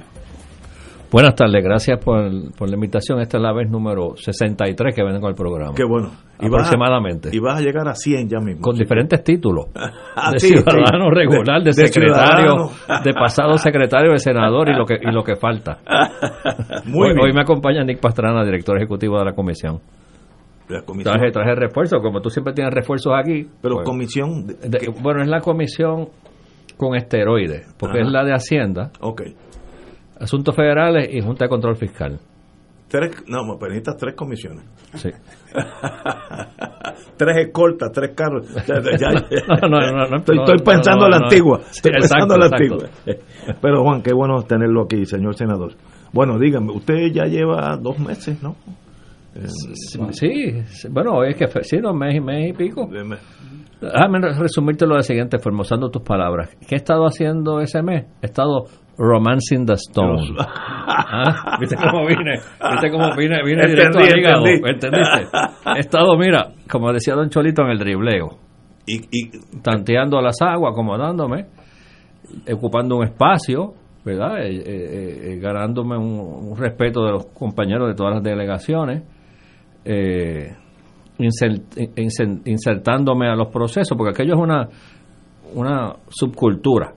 Oh, la legislatura oh. tiene, su... O sea, una cosa es tú ser secretario de Hacienda, donde tú mandas y vas, o ser secretario de Justicia, y otra es ser parte de un grupo colegiado, ¿verdad? Y hay unas dinámicas que uno tiene que, que entender desde el primer día, y más en un Senado como este, que somos 12 populares, 10 estadistas y 5 de los otros partidos. 12, 12, 10 y 5, 10 y somos 5. 27. Necesitas 14 para aprobar algo. Ok. O sea que ya la soltás, pues sabes que tienes que ese juego de ajedrez. Buscar dos en algún lado. Y yo he estado. No, quizás más. O más, sí. O sí. más. Puedo asegurar que los Sí, tuyos que van a los votar 10, Exactamente, conmigo. sí, exactamente. Yo, pues, primero que, como yo le digo a los, a, a los compañeros, a mí el memorando que dice que los que no son populares son mis enemigos no me llegó. Y que no me llegue tampoco porque yo realmente voy ahí a hacer un trabajo y yo no, yo no distingo. Este, de hecho, en este primer mes ya yo di dos seminarios a todos los senadores y sus asesores, mayoría y minoría. Yo traje a, Caraballo Cueto a dar un seminario de la situación económica del país y di otro seminario que lo di- dimos Nick y yo y la gente y, y el economista Santa María de Espacios Abiertos explicando la dinámica de la deuda y demás. Eh, porque como yo le digo a los compañeros del Senado, este semestre van a pasar por allí unas decisiones difíciles, ¿verdad? Unas, unas situaciones complejas. Y yo siento la responsabilidad de, de educarlos a ellos en los temas para cuando llegue el momento de la votación, no necesariamente es que estén de acuerdo conmigo, pero que por lo menos entiendan de qué estamos hablando, ¿verdad? Porque son temas difíciles. Ahora mismo, cógete ahora nada más el mes de febrero. Ignacio, se puso a correr la rueda del presupuesto, la, dinámica del presupuesto entre el Ejecutivo y la Junta. Hoy, yo no sé si ya salió, supuestamente iba a salir el term sheet del plan de ajuste de deuda. Ya se sometió, hay que ver. Ya se sometió. Ya se sometió. Ya se falta sometió. Que, que se- que salga el, el documento. que salga el documento. Y este mes también sale el plan de, el, el plan el plan fiscal de cinco años. O sea que este mes es un mes importantísimo. Eh, varias cosas de esas van a estar pasando por la legislatura. Y en mi equipo, pues hemos estado haciendo varias cosas, como te dije, primero, entre tantas, pues, educando a los compañeros de todas las delegaciones. Hemos estado reuniéndonos y estableciendo canales de comunicación en este mes para arrancar, nos reunimos con el secretario de Hacienda, con el director de presupuesto, con el director ejecutivo de AFAF, con la señora Yaresco y su equipo, este, varias reuniones con Jesús Santa, que es mi contraparte en la Cámara. Este, hemos estado eh, con mi equipo metiéndonos en, en el tema, estudiando el tema. Nosotros, todo el equipo, ¿verdad? Eh, somos bien eh, rigurosos en el análisis. Este, a mí no me gusta estar disparando de la cintura, como dicen. Estos son as- asuntos muy serios para tocarlos ligeramente. Eh, un proceso de inmersión de nuevo en toda esta situación económica del país, este, estableciendo puentes de comunicación con diferentes, con diferentes players. Eh, y, también eh, tratando de cambiar un poco el tono del Senado del pasado, especialmente el pasado. El pasado cuatrenio el, el Senado fue muy pasivo en la cosa fiscal, especialmente en lo del presupuesto. De hecho, tú sabes que, que no hubo vistas de presupuesto el pasado cuatrenio, porque se claudicaron ante la Junta, ¿verdad? Eh, en este cuatrenio, ya yo me, cuando me reuní con Hacienda, AFAF, eh, y, y, pres- y la- y el pre- presupuesto le dije que yo no me había puesto el uniforme para ver el juego desde los bleachers. Yo voy a estar a- a- dentro, dentro del parque de pelota y que si el proceso presupuestario empezaba en febrero primero, nosotros nos íbamos a inserta- a insertar en él en febrero 2. Porque yo no voy a esperar a que jueguen ping-pong y me zumben eso en, en junio 26 para que yo tenga dos días de vista. Yo para eso me quedo en la oficina trabajando y no vengo para acá pa- pa- a- al Senado. Este, se lo comuniqué en la primera reunión que tuve con el de Hacienda, con el de presupuesto, se lo dije también a, Yaresco. Nosotros venimos a tener un rol activo en, en- en la parte fiscal del país. Y de hecho, eh, a pesar de que para que empiece el proceso de vistas presupuestarias se tiene que erradicar el proyecto, y el proyecto no se va a erradicar hasta que termine ese ping-pong. Lo que estamos haciendo es que nosotros estamos radicando una resolución bajo el poder investigativo del Senado y de la Cámara para poder empezar a citar a las agencias, aún en ausencia de proyecto de presupuesto, para que vengan a defender el presupuesto que ya está, ya se está evaluando. Este, lo novel de eso es que primero que se está haciendo antes que se someta el proyecto, número uno. Número dos, que se empieza ahora a final de febrero. Yo no sé si ustedes se han dado cuenta, cuando vemos la película corrida así de todos los años, la cantidad de días que se le ha estado dedicando a la evaluación de presupuesto cada vez son menos. Menos y menos. Nosotros, nosotros vamos a empezar el proceso en febrero. Y segundo, eh, vamos a hacerlo en vistas conjuntas. Yo le dije a la Cámara que, que el día que le arranque con las vistas, yo voy a estar allí, mi, equipo va a estar allí. O sea, va, va a ser vistas conjuntas de Cámara y Senado, desde el primer día. Yo no voy a ser un jugador de segunda, yo no voy a, hacer, entrar en segunda aquí, yo voy a entrar en primera. Este Santa, que es mi contraparte, con quien tengo una excelente relación, él pues una relación de respeto y admiración mutua, dice, no, secretario, a veces todavía me dice secretario, me dice, su aportación es clave aquí, o sea, si yo, yo lo necesito aquí en las vistas, vamos a empezar a hacer esto juntos desde el principio. O sea, que estamos estableciendo de arranque, eh, Ignacio, un, un estilo diferente. O sea, eh, eh, el Senado, por, por el asunto constitucional que, que dice que toda legislación que tiene que ver con, con, con recaudo se empieza siempre por la Cámara, ha tenido una actitud pasiva, ¿verdad? Este, ante todo este tipo de, de- proyectos. Pero, de nuevo, yo no vine a eso. Yo no- para eso yo me quedo en la oficina, trabajando. Este, yo creo que nosotros, yo creo que yo tengo unas experiencias, el país me puso ahí con un, un objetivo, ¿verdad? El país me puso ahí porque entiende que yo tengo unas experiencias y unas herramientas que puedo aportar al país. Y yo no puedo, yo traicionaría a la gente que me puso ahí si yo me dedico a estar viendo el juego desde los bleachers. Este, y con ese compromiso que tengo con el país, yo dije, no, no, no, aquí el, aquí el juego de pelota tiene que cambiar. Nosotros vamos a estar en el terreno de juego desde el primer inning. Y eso es lo que nos vamos a estar haciendo ahora en febrero. Vamos a empezar las vistas. Y si todo saliera bien, sabemos que en la vida eso casi nunca pasa, si todo saliera bien, ¿cuál sería la aportación de esta nueva legislatura en torno al, al ámbito fiscal, financiero? ¿Qué pasaría? Si todo sale bien, por ahí para abajo hasta el 2024. Bueno, oye, eh, hay, hay un planteamiento, ¿verdad?, generalizado que dicen, pues, ¿para qué la legislatura se va a entretener en el presupuesto si el, el presupuesto lo establece la Junta?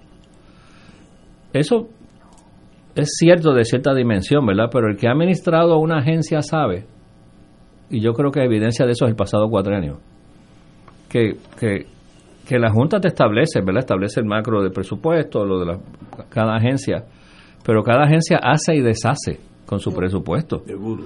Y- mejor evidencia que eso es el pasado cuatrenio. Y los drones de 500 pesos. Y la guagua blindada de 250 mil pesos. Y los 50 millones de COI. Y los 50 millones de video. Eso se hizo con la Junta ahí. O sea que nosotros no podemos claudicar a hacer un trabajo serio y minucioso de evaluación del presupuesto claudicando ante la Junta. Porque, porque tú sabes, eh, es que se, sin, se puede hacer y deshacer a nivel operacional de las agencias este, y, nosotros tenemos la responsabilidad de velar por eso. Además, Ignacio, nosotros, yo creo que yo te había comentado, yo creo que yo había comentado con Héctor Luis, por la experiencia que yo tengo administrativa de muchísimos años, eh, yo, yo quiero añadirle una dimensión a la, a la comisión diferente a la tradicional.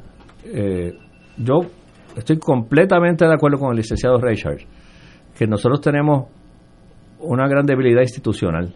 Nosotros pasadas décadas ha habido un deterioro progresivo, un desmantelamiento institucional desde de, de- de- de- de- de la planta física hasta la cantidad de empleados, hasta calidad de empleados, hasta el, hasta el servicio que se brinda, hasta la cultura organizacional. O sea, e- e- ese, ese andamiaje institucional que tan importante fue en los años 40, cuando se diseñó y se usó como buey para que empujara la carretilla, ¿verdad? Porque las instituciones no están ahí de adorno. Eh, se nos ha hecho salir agua en las manos, o sea, se nos ha emboronado. Y, y una de las cosas que yo quisiera, aunque sé que es bastante agresivo, es desde la comisión, nosotros que vamos a hacer, va, va a empezar desde las vistas de, de, no, de confirmación de los secretarios. En las vistas nosotros le vamos a decir a los secretarios, para las vistas tú tienes que traerme el plan estratégico de la agencia, el plan de trabajo del año y las métricas que tú vas a usar para medir el cómo se mueve la agencia. Trimestralmente, yo te voy a citar aquí, a través de mi comisión, no para ver cómo tú estás gastando el dinero. Eso sería un mamey.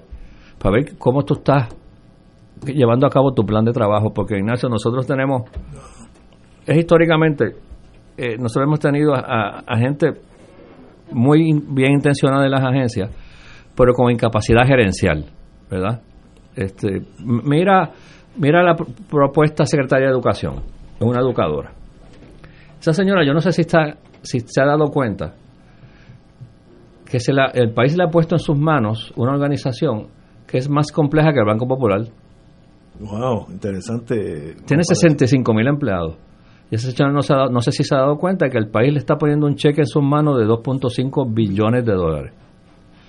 Una organización de cientos de, de miles de empleados, cientos de plantas físicas, administra educación especial, educación regular, eh, comedores escolares. A mí me, me nombra secretario de educación y me tienen que me tienen que medicar por mi madre santa. Yo, yo a mí me tienen que hospitalizar de- del shock que me da. O sea, eso es una, una misión gigantesca, ¿verdad? Y no te estoy diciendo que, que la Secretaría de Educación tiene que ser graduada de la Escuela de Administración de GE, ¿verdad? No tiene que ser eh, eh, estudiante de, Jack Welch, ni nada por el estilo. Pero ella tiene que reconocer que necesita en su entorno un grupo gerencial que le ayude a correr esa agencia. Eso, pues, pues, ni te ocupes. están las, las Mabel Cabezas y las, todos estos personajes que abundan en todas las administraciones. Entonces, oye, pues esas agencias corren porque Dios existe. Porque hay unos empleados públicos que van todos los días allí a hacer lo mejor posible. Pero visualízalo de nuevo. Nosotros estamos poniéndole en manos de una persona sin experiencia gerencial y no estoy diciendo que ella no es la correcta. Pero que posiblemente ella no visualiza la necesidad de, de, De staff. de- de staff. Una organización que es más compleja y tiene una misión social más compleja que el Banco Popular. Que cualquier empresa privada en Puerto Rico. Eso le para los pelos a cualquiera. Y digo, y esa es educación. El, el designado de justicia pasa de administrar una oficina de tres personas a administrar un bufete de 5 y 6 mil empleados con un presupuesto de 300 millones de pesos y el registro de la propiedad y etcétera, etcétera. Oye, usted, pues hay que aclarar desde el primer día, usted no vino aquí a leer casos ni a escribir opiniones. Usted tiene, usted es el principal oficial ejecutivo de una organización, o, o en inglés, como le gusta a mucha gente, porque es más sexy, el Chief Executive Officer. Ah, sí, ¿verdad? eso. Entonces, pues, su misión es llevar la organización de, a- del punto A al punto B.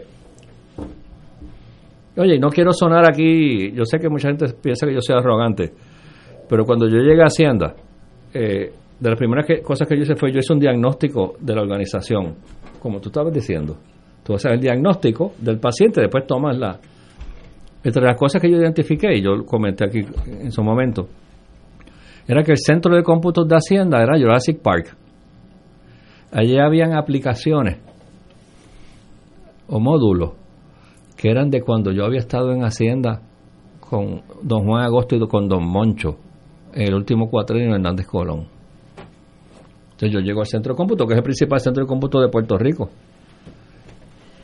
Y yo veo los dinosaurios caminando por allí, los pterodáctilos, digo, pero, pero, pero Dios mío, pero, pero, esto corre, esto es evidencia fehaciente que Dios, Dios existe, aquí esto, va a haber un colapso un día de esto. ¿Y qué yo hice? Hablé con el gobernador, hablé con Luis Cruz en presupuesto, y yo necesito 40 millones para llevar a Hacienda al siglo XXI. ¿Y cuál fue la reacción inicial? ¿Pero hay una crisis? No, no, para que no la haya. ¿Y qué hice yo? Compré a Suri, traje a Suri. Imagínate tú cómo hubiese sido el cuatro años pasado sin Suri. Pero Suri es una herramienta tecnológica de primera que se trajo al departamento por un diagnóstico de un administrador. En, cambio, mira, mira el departamento del trabajo. ¿Cuántos secretarios han pasado por ahí? Y nadie se le ocurrió preguntarle al de sistema, ven acá, ¿de qué siglo son las aplicaciones que nosotros tenemos allá abajo? Eso está en COBOL, que era lo que se daba cuando yo estaba en la Yupi, o Fortran. ¿Qué, qué, es lo que hay allá abajo? Porque es que a nadie le importa.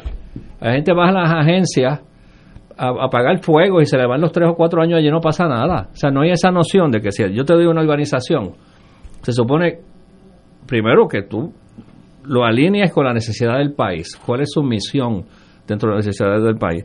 Y segundo, que la adelante la entregaste, te la dieron al punto A, que la llevas al punto B. O sea, tú no estás allí para estar atendiendo sanganería, ¿verdad? Este, yo cuando hablé con toda esta gente del Ejecutivo, eh, la mayor tranquilidad me la dio el de, el de la oficina de gerencia y presupuesto, porque él me dijo que él quería reactivar la G de la agencia, la parte de la gerencia. Que usualmente lo que se enfoca es en la P, eh, y, está perfectamente alineado conmigo. Me dice, nosotros tenemos, aquí hay una incapacidad generalizada de, una incapacidad para ejecutar.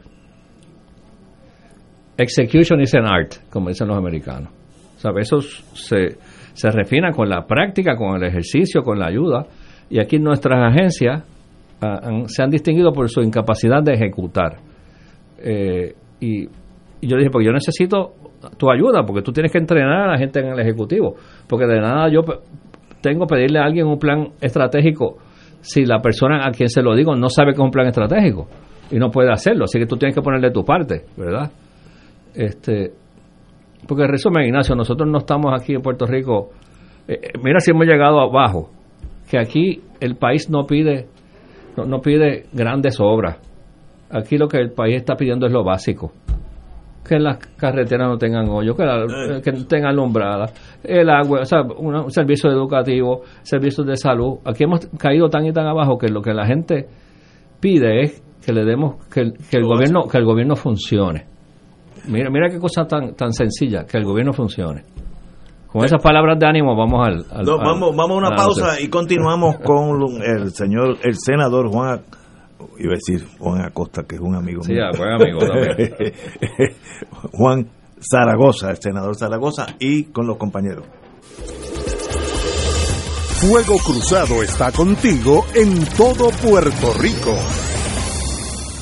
Celebra San Valentín en el restaurante Mar del Caribe y Reina del Mar, con la más extensa variedad en platos, calidad y sabor en mariscos frescos y carnes. Nuestras facilidades cumplen con todas las normas del distanciamiento social. Hemos creado un espacio privado para cada mesa. También puedes ordenar de nuestro menú y ofertas especiales llamando al 787-545-5025. Estamos localizados en la calle Loiza, Punta Las Marías, abierto de martes a domingo desde las 12 del mediodía. Restaurant Mar del Caribe y Reina del Mar, dando sabor a Puerto Rico. 787-545-5025.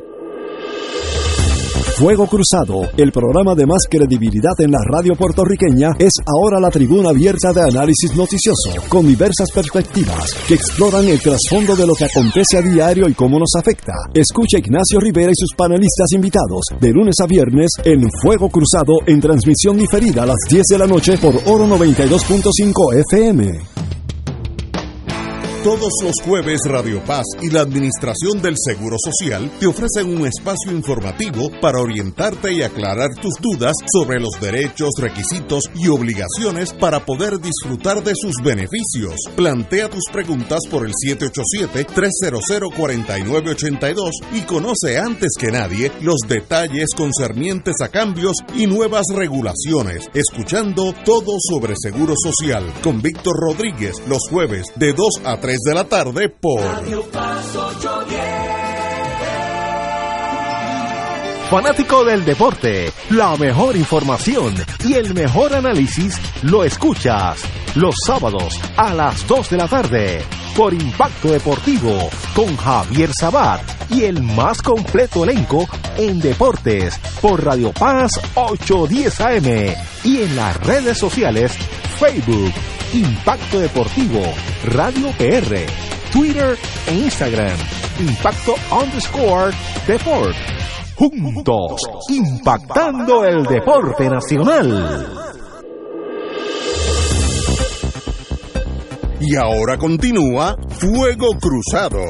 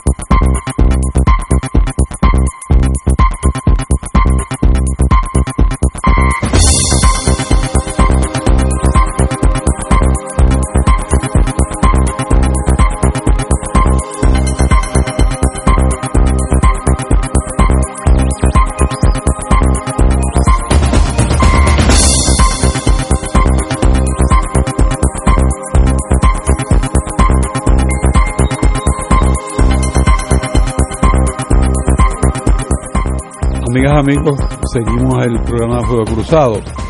Estamos entrevistando al senador Zaragoza.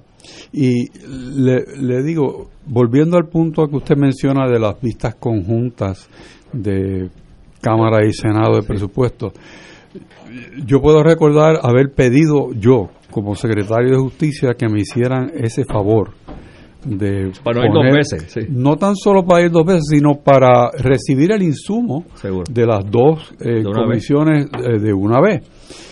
Y el ejercicio que yo quería presentarle a ellos era que el Departamento de Justicia no era tan solo fiscales, abogados, eh, registro de la propiedad, es el abogado del pueblo de Puerto Rico.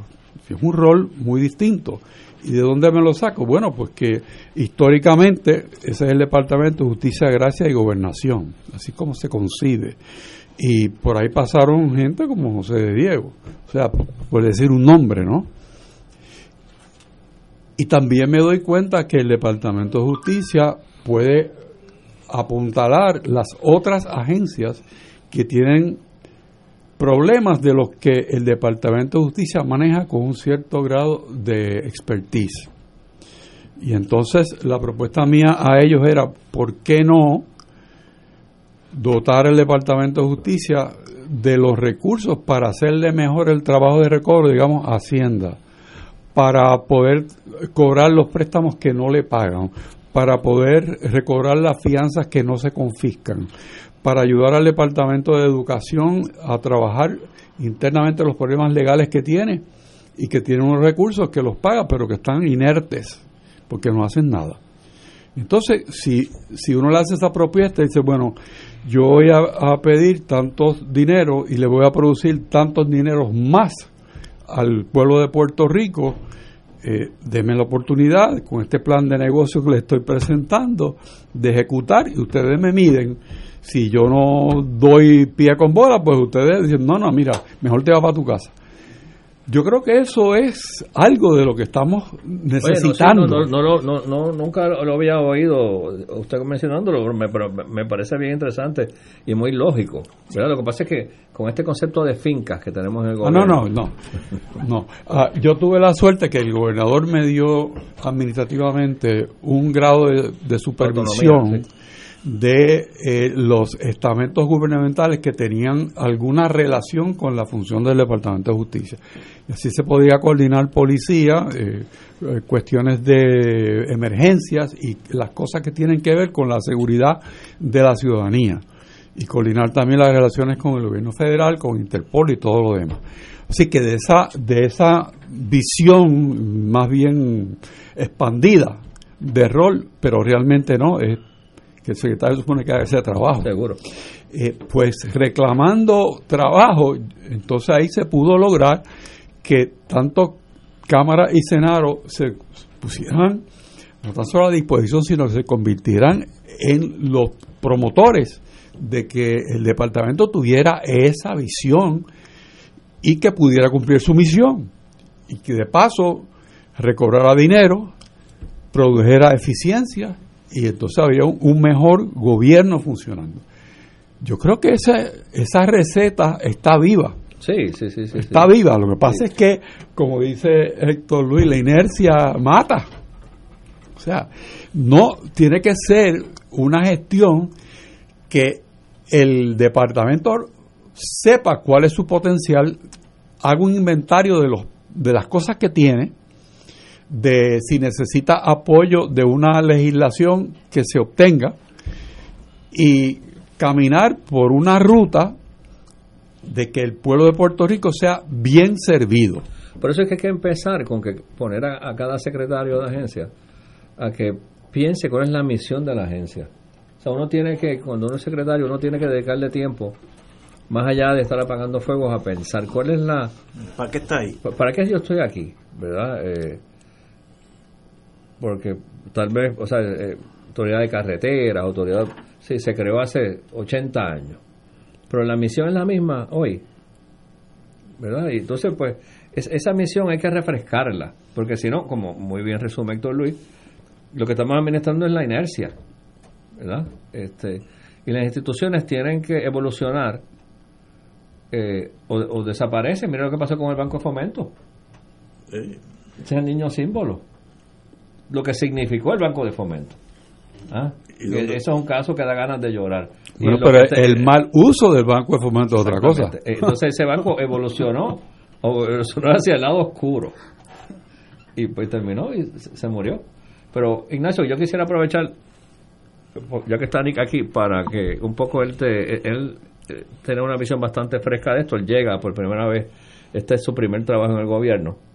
Este de esos jóvenes que aceptó el reto de, trabajar hay conmigo. Que hay que felicitarlo. no es de los que se ganan mucho dinero según No, no, no, no, no, no, no gana 10 mil al mes. no, no gana ni nada para no me lo, no me lo cuque que en el camino me llama y me pide me pide aumento y no hay.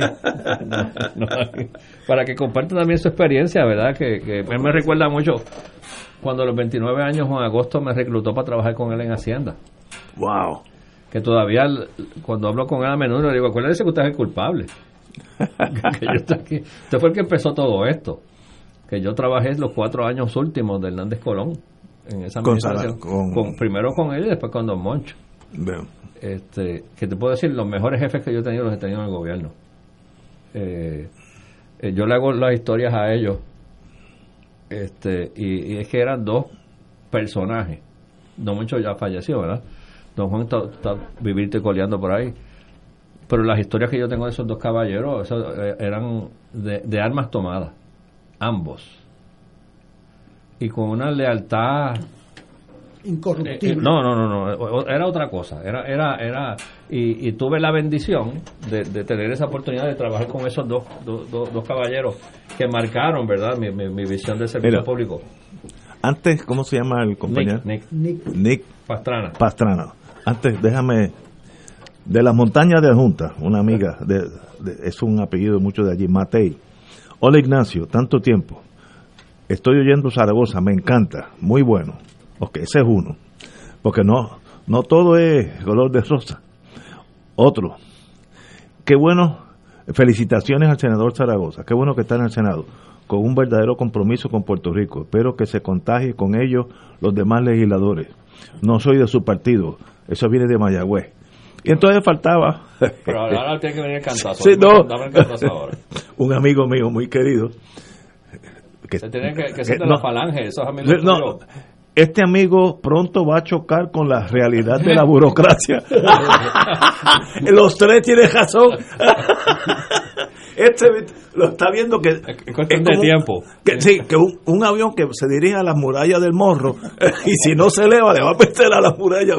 Pero qué bueno que, Bueno, mira, te lo voy a que resumir como, como, como decía el viejo mío. El viejo mío me decía, si usted se va a ponchar, tiene Tírele. que poncharse tirando. Sí, estoy de acuerdo. Que Exacto. no se lo canten ni para el cara. Tiene que ser, y yo, yo si me voy a ponchar, me voy a ponchar tirándole.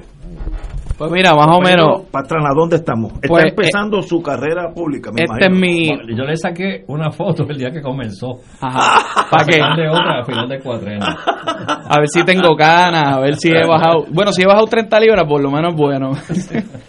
Bueno, bienvenido. Eh, Gracias, gracias. Mira, primera vez en el servicio público, eh, yo no lo tenía en el radar ni lo estaba buscando. Este, alguna gente me conoce porque yo sí he tenido intervenciones en radio, en podcast, que es lo, lo nuevo ahora, ¿verdad? Así que los, los asuntos públicos no, no me son ajenos. Eh, y a mí, pues, siempre me ha gustado, desde que tengo eh, memoria, eh, pensar en los problemas del país y buscarle soluciones, ¿verdad? Rudimentario cuando no tenías estudios, pero a medida en que me fui preparando, mi background es economía en bachillerato y luego hice el Juris Doctor en la Universidad de Puerto Rico, donde tuve el placer de conocerlo eh, en los pasillos.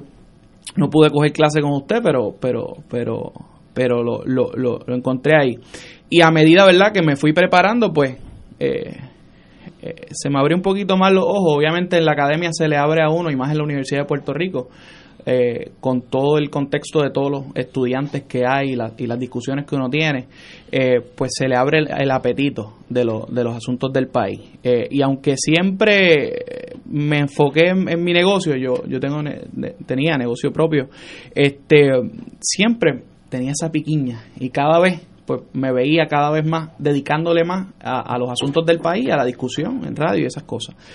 En esa conozco a Juan, eh, eh, y, tuvimos, creo que, que el clic que hicimos fue un clic más, ¿verdad? Intelectual y, de discutir est- estos asuntos. Eh, y Juan, en ningún momento, Juan me preguntó ni de qué partido yo era, ni, ni, ni entramos en asuntos ideológicos, ni nada de eso, simplemente fue, nos unió hasta cierto punto un deseo de cambiar las cosas, hablándolas desde antes de que Juan fuera electo eh, eh, ¿verdad? En, en su carrera. Y luego, para sorpresa mía, Juan me llama eh, cuando poco, pocos días después de, de ser electo y me pregunta si yo quisiera entrar al servicio público. Si se atrevía. Si me atrevía.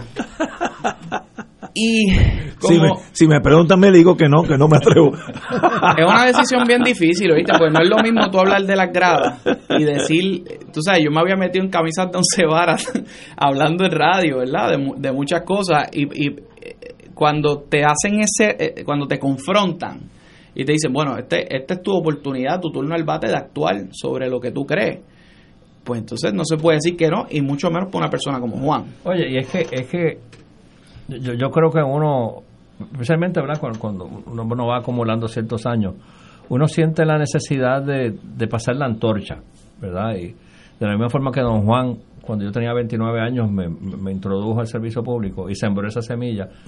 Yo creo que yo tengo mucha fe en la juventud del país y yo creo que entre las misiones que, que me he autoimpuesto, eh, es interesante porque yo tengo 61 y casi todos los miembros de mi equipo tienen la mitad de mi edad. Muy bien. Este, y, y es que me, me gusta y que creo que, que hago, añado a mi función como servidor público, el sembrar esa semilla entre, los, entre la gente joven del país, gente eh, que realmente quiere, tiene ese ánimo de cambiar las cosas. Y es, es una fe que Juan depositó, ¿verdad? Eh, y al principio Juan más o menos nos selecciona a todos, ¿verdad? Por su criterio y nunca nos encontramos, pero cuando nos encontramos, el equipo de trabajo de nosotros un equipo que pareciera que lleva trabajando seis meses, un año. Todo, nadie es un Boy Scout. O sea, allí no hay nadie bueno. que, aunque son nuevos en el servicio público, tienen experiencia de vida y saben las necesidades de los puertorriqueños eh, y saben la, la magnitud de la responsabilidad que tenemos ante la historia precisamente en este cuatrenio, porque esto no es un cuatrenio fácil para venir a experimentar. O sea, esto es un cuatrenio en el que las decisiones que vamos a tomar eh, van a durar 40, 50 años, eh, y eso tú lo puedes decir en todas las legislaturas, pero con un plan de ajuste en la mesa eh, que vincula contractualmente al país. O sea, no es lo mismo. O sea, que es un, es un reto histórico y yo creo que yo le tengo mucha fe, ¿verdad? Este, de nuevo, con esa pregunta, eso era lo que, lo que me pasaba por la mente. Yo decía, o sea, esto no es cualquier año. O sea, esto no es venir al gobierno aquí a ver cómo es esto. Administrar el, el- A, el- a- a administrar la inercia.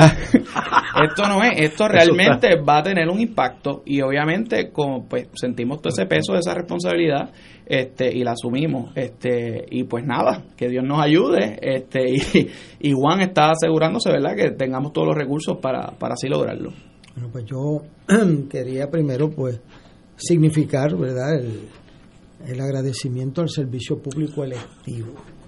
Eh, o sea, cuando una persona eh, se expone al electorado de Puerto Rico, lo hace no por eh, orgullo propio, sino porque la libertad solamente tiene sentido si tienes alternativas. Y de las alternativas que tú tengas es como tú puedes seleccionar tu libertad. Y los pueblos se equivocan pero la democracia da la, la oportunidad que no dan otros regímenes de enderezar caminos. A los 28 años a mí Hernández Colón me llamó eh, y me dijo, yo creía que era para votarme, porque habíamos tenido, eso está escrito y lo discutimos, porque habíamos tenido una confrontación eh, sobre un nombramiento en la policía, un traslado en la policía. Y Calero me había dicho que el gobernador comandaba la policía, pero si él quería hacer ese traslado se buscaba otro superintendente. Y yo le dije al gobernador por escrito que era una cuestión de principio violar el, el reglamento de los traslados, que Calero lo habían trasladado 14 veces en la policía, o sea que era algo muy central a su ser. Y yo le dije que yo, eh, si él tomaba la decisión como la podía tomar, que yo no, yo me unía a Calero y renunciábamos los dos. Eso, decir sobre Hernández Colón es insubordinación y ya tú sabes lo que viene por ir para la abajo. pena capital. Entonces, pues le dije, aquí hay una carta ordenando el traslado y otra denegando el traslado. El cuento que hacía doña Lila era que él firmó las dos creyendo que estaba dando una copia de la orden primera, firmando la segunda. Lo único que Fernando Agraí y Panchito de Jesús dijeron, él te pasó la decisión a ti, te firmó las dos, así que tú a él, yo cogí y rompí la del traslado. Este, y al otro día me llama Hernández Colón y yo le dije a mi mujer, me van a votar como saco de papa, oye, olvídate de eso. No hay quien me- te lo estoy diciendo para que no te sorprenda. Yo vengo y allí me empieza a preguntar, ¿y el nene cómo está? Porque él había ido a mí. Y yo, y yo, "Oye, para votar a uno le preguntan por el nene. Ya, pero ¿qué le pasa a este señor? Pues en Ponce será así, pero aquí en San Juan. Tú, le- tú vas a votar a una persona, tú le preguntas por la familia. Y yo decía, ¿por qué le pasa a este señor? Y qué sé yo, y lo más amable. Y, y para votarme, le he dado tanto trabajo a este. Entonces me dice, te quiero nombrar procurador electoral. Y yo me quedo frío, porque se había enfermado el que estaba, don Luis Alfredo Colón. Entonces, este, yo le digo, pero yo si yo tengo 28 años, toda la organización electoral tiene el doble de mi edad. Este, entonces yo relajaba después, que era la única vez en mi vida en que la calvicie me había ayudado, este, porque todo el mundo tenía más. Entonces él eh, hace dos cosas. Una dice, bueno, en primer lugar, el que nombra soy yo. Y segundo, yo apuesto más al talento que a la experiencia. Y eso, eh, yo se lo digo a mis estudiantes, o sea, péguense a, a gente que sepan más que usted. Y todos mis jefes han sido mejores que yo, más organizados, más... eh, he aprendido mucho desde Cabranes, Hernández Colón, Hernández Agosto, es a otro nivel. Y yo pues me alegra mucho y me emociona mucho ver gente joven eh, arriesgándose en el servicio público. Gracias. Yo ganaba 1.250 pesos en justicia. Yo le decía a Héctor Richard, eh, cogí un bajón de sueldo viniendo de Washington. eh, y luego fui secretario de Estado, ganaba 51 mil pesos y competí para alcalde de San Juan, que ganaba 39 mil. Y salí electo. Entonces mi papá me decía, eh, que era contable, me decía, oye, ven acá, ¿cómo es que tú compites en un puesto donde te dan un bajón de sueldo? Entonces yo le contestaba, bueno, porque tú me enseñaste que el dinero no lo es todo en la vida. Sí.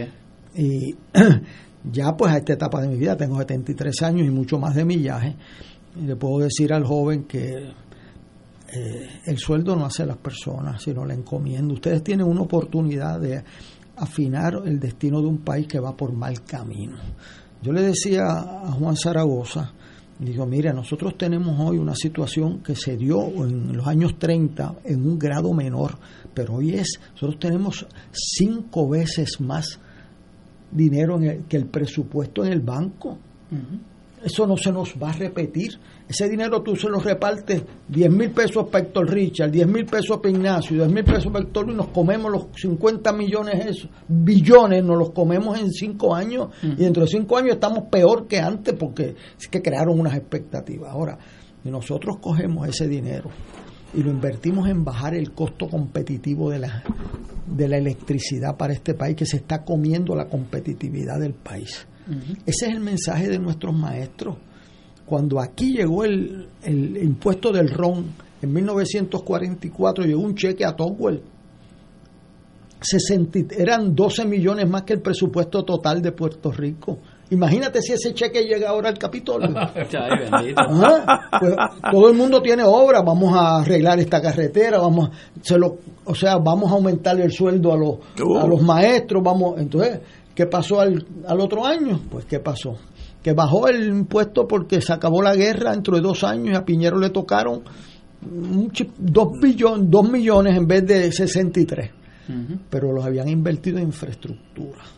El ustedes eh, coger las lecciones de nuestro de buena administración pública y administración privada ingresos no recurrentes para gastos no recurrentes eso es tan difícil de entender este y entonces tener un plan estratégico o sea para qué vamos a invertir los recursos de Puerto Rico pues necesitamos una sociedad que produzca igualdad y empleos para mis estudiantes que a mí me duele con mucha intensidad que después que yo los le doy todo lo que puedo de exigencia. Los graduamos para el desempleo y eso, eh, eh, o sea, eh, o sea eh, yo vi un muchacho que en- ahí en Buchanan eh, de cajero y yo le digo, ven acá, yo a ti te conozco y me dice, yo dije que una maestría en la Inter y aquí estoy de cajero porque es lo único que apareció.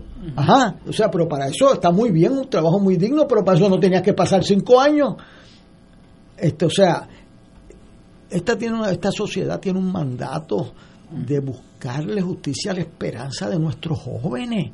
Y tenemos los recursos, pero si los consumimos, en vez de invertirlos, desobedecemos las leyes de la naturaleza económica y las leyes de que ha sido la elección de Puerto Rico. Nosotros tenemos la tasa de participación más baja del mundo y el número de clases más, baja- más bajo del mundo también Número de clase. de clase, 157 días Ah, al año. el número que- de días de clase. Lectivos, sí, que son que, que mo- como me dijo una maestra de la Central High, error, son 155, porque en los 157 está el día del maestro, donde no se trabaja, y segundo, me dijo, está el día del comedor escolar, que como no hay comida, se le dice a los muchachos que no vengan porque le dieron el día libre a los eh, trabajadores del comedor escolar, alguien bien inteligente.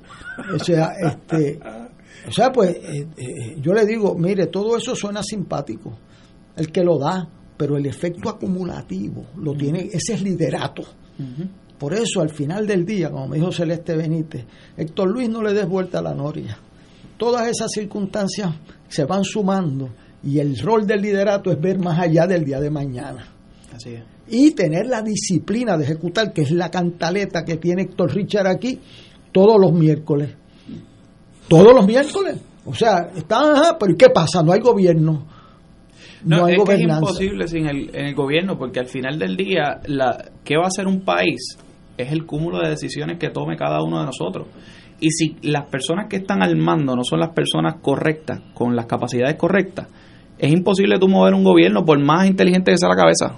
Tenemos aquí una pausa, amigos, y regresamos con el senador Juan Zaragoza. Fuego Cruzado está contigo en todo Puerto Rico. Mensaje de la Hermandad de Empleados Exentos Docentes de la Universidad de Puerto Rico. Señor gobernador, mientras usted está tratando de defender la universidad, el contratista Jorge Jado busca cómo destruirla. Insiste en eliminar nuestro convenio, cual se le extiende a otros grupos de trabajadores universitarios y ha sido fundamental en el desarrollo de la universidad por las pasadas cinco décadas. Haddock pretende mantener su contrato de 240 mil dólares a costa de los derechos de los trabajadores. Los trabajadores universitarios no permitiremos la eliminación de nuestro convenio. Señor gobernador, evita una confrontación innecesaria. En Oro 92.5 FM, Radio Paz 810 y el Canal 13 estamos trabajando a tono con la emergencia que en estos momentos está viviendo Puerto Rico. Estamos ofreciendo nuestros servicios al máximo con el personal disponible según nos permitan las circunstancias. Si tiene un mensaje para ofrecer a sus asociados, clientes o personal, solo tiene que llamar al 787-349-7949, 787-552-0825 y nuestros empleados le al personal de ventas para atender su necesidad. A nuestros clientes estén en comunicación con su ejecutivo o ejecutiva de ventas que continúan ofreciendo sus servicios como de costumbre. Recuerden los teléfonos 787-349-7949 y 787-552-0825. Radio Paz te ofrece el mejor motivo para levantarte temprano y disfrutar el comienzo de un nuevo día de lunes a viernes con Enrique Liboy y Radio Paz en la mañana. La dosis perfecta de noticias, deportes y éxitos musicales de todos los tiempos, humor y curiosidades, calendario de actividades y tus peticiones musicales por el 787-300-4982. Conéctate con el 810 AM de lunes a viernes con Enrique Liboy y Radio Paz en la mañana. Un club rotario es casa de jóvenes y adultos, de hombres y mujeres, que comparten y viven los deseos de servir a los demás en un ambiente socialmente sano y productivo. Mensaje del Club Rotario de Río Piedras. Y ahora continúa Fuego Cruzado.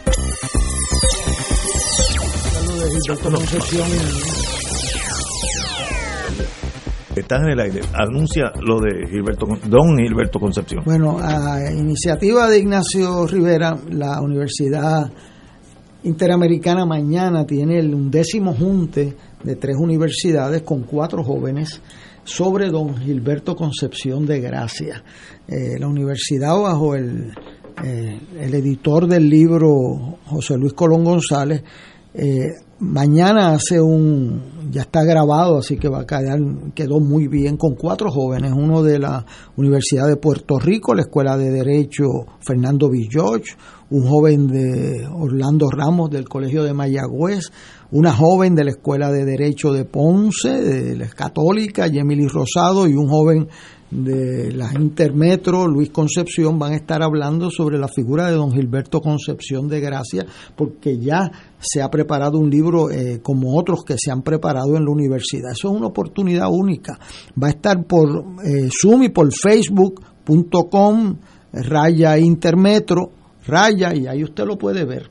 Eh, y eso es una oportunidad única de ver jóvenes. Di- dilo de nuevo. Es- Voy de nuevo. En, es el junte de tres universidades y, y pone www.facebook.com eh, raya ver- eh, eh, ¿cómo es? perpendicular, ¿verdad?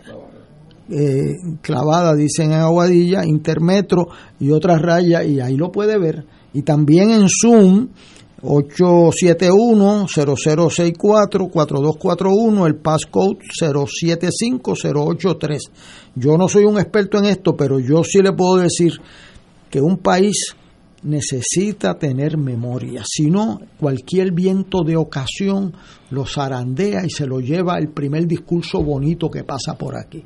Y nosotros tenemos que conocer nuestra gente. Eso no quiere decir que usted esté de acuerdo con ellos. Nosotros hicimos uno para Togwell, uno para Polanco Abreu, pero usted tiene que conocerlo. Y a don Gilberto, eh, presidente del Partido Independentista, que sacó el 19% de los votos en el 52, algo que nunca ha superado contrario a unos comentaristas que no, no estudian mucha historia, es una persona que merece el reconocimiento. Entonces, usted, ¿cómo usted va a superar, a disentir de algo que no conoce? Tiene que conocerlo y aprender las cosas buenas y ver qué hizo bien por el país. Este es un patriota que merece el recuerdo y no merece el olvido, que es en lo que ha caído este país. Así que aquí estamos mañana a las 10 de la mañana en Zoom y en Facebook, con lo mucho que yo sé de eso, este, pues ¿qué hago? El diagnóstico cuál es, que si no sabe, búscate uno que sepa. Alguien que sabe de eso, pues se encargó de eso. y Pero estos cuatro jóvenes de, de, de tres universidades, ¿verdad? Por el Colegio de Mayagüez, están dando la cara por el país. Igual que usted, que nos da mucha esperanza, mucho más de la que piensa. Porque eso es lo que nosotros en nuestra edad atesoramos, que la gente talentosa coja la antorcha del país. Tengo una, una pregunta y, más tal vez hasta comentario. Me gusta ver estos dos amigos, uno que conocí hoy y otro que lo conocía ya desde que era secretario, tuve que ir allí como abogado, y me impresionó mucho por su rapidez con que buscaba los problemas. Eh, eso es otro, otra historia. Pero ustedes tienen que tener la fuerza y el endoso de, de los puertorriqueños y, de la estructura donde están, que es el Senado, porque mover esa pirámide burocrática tiene resistencia, porque hay, hay mucha gente que vive de esa obsolescencia, decía las pantallas esas del urásicas en Hacienda. El que le da servicio no le interesa que tú las pongas nuevas. o sea, hay unos intereses creados para mantener el status quo aquí y en Suiza. Eso no es. Pero para mover eso hay y, pasar malos gatos y pasar decepciones porque vas a, vas a encontrar una fuerza que se mueve en contra de ustedes, que es los mejores deseos para Puerto Rico, ¿no?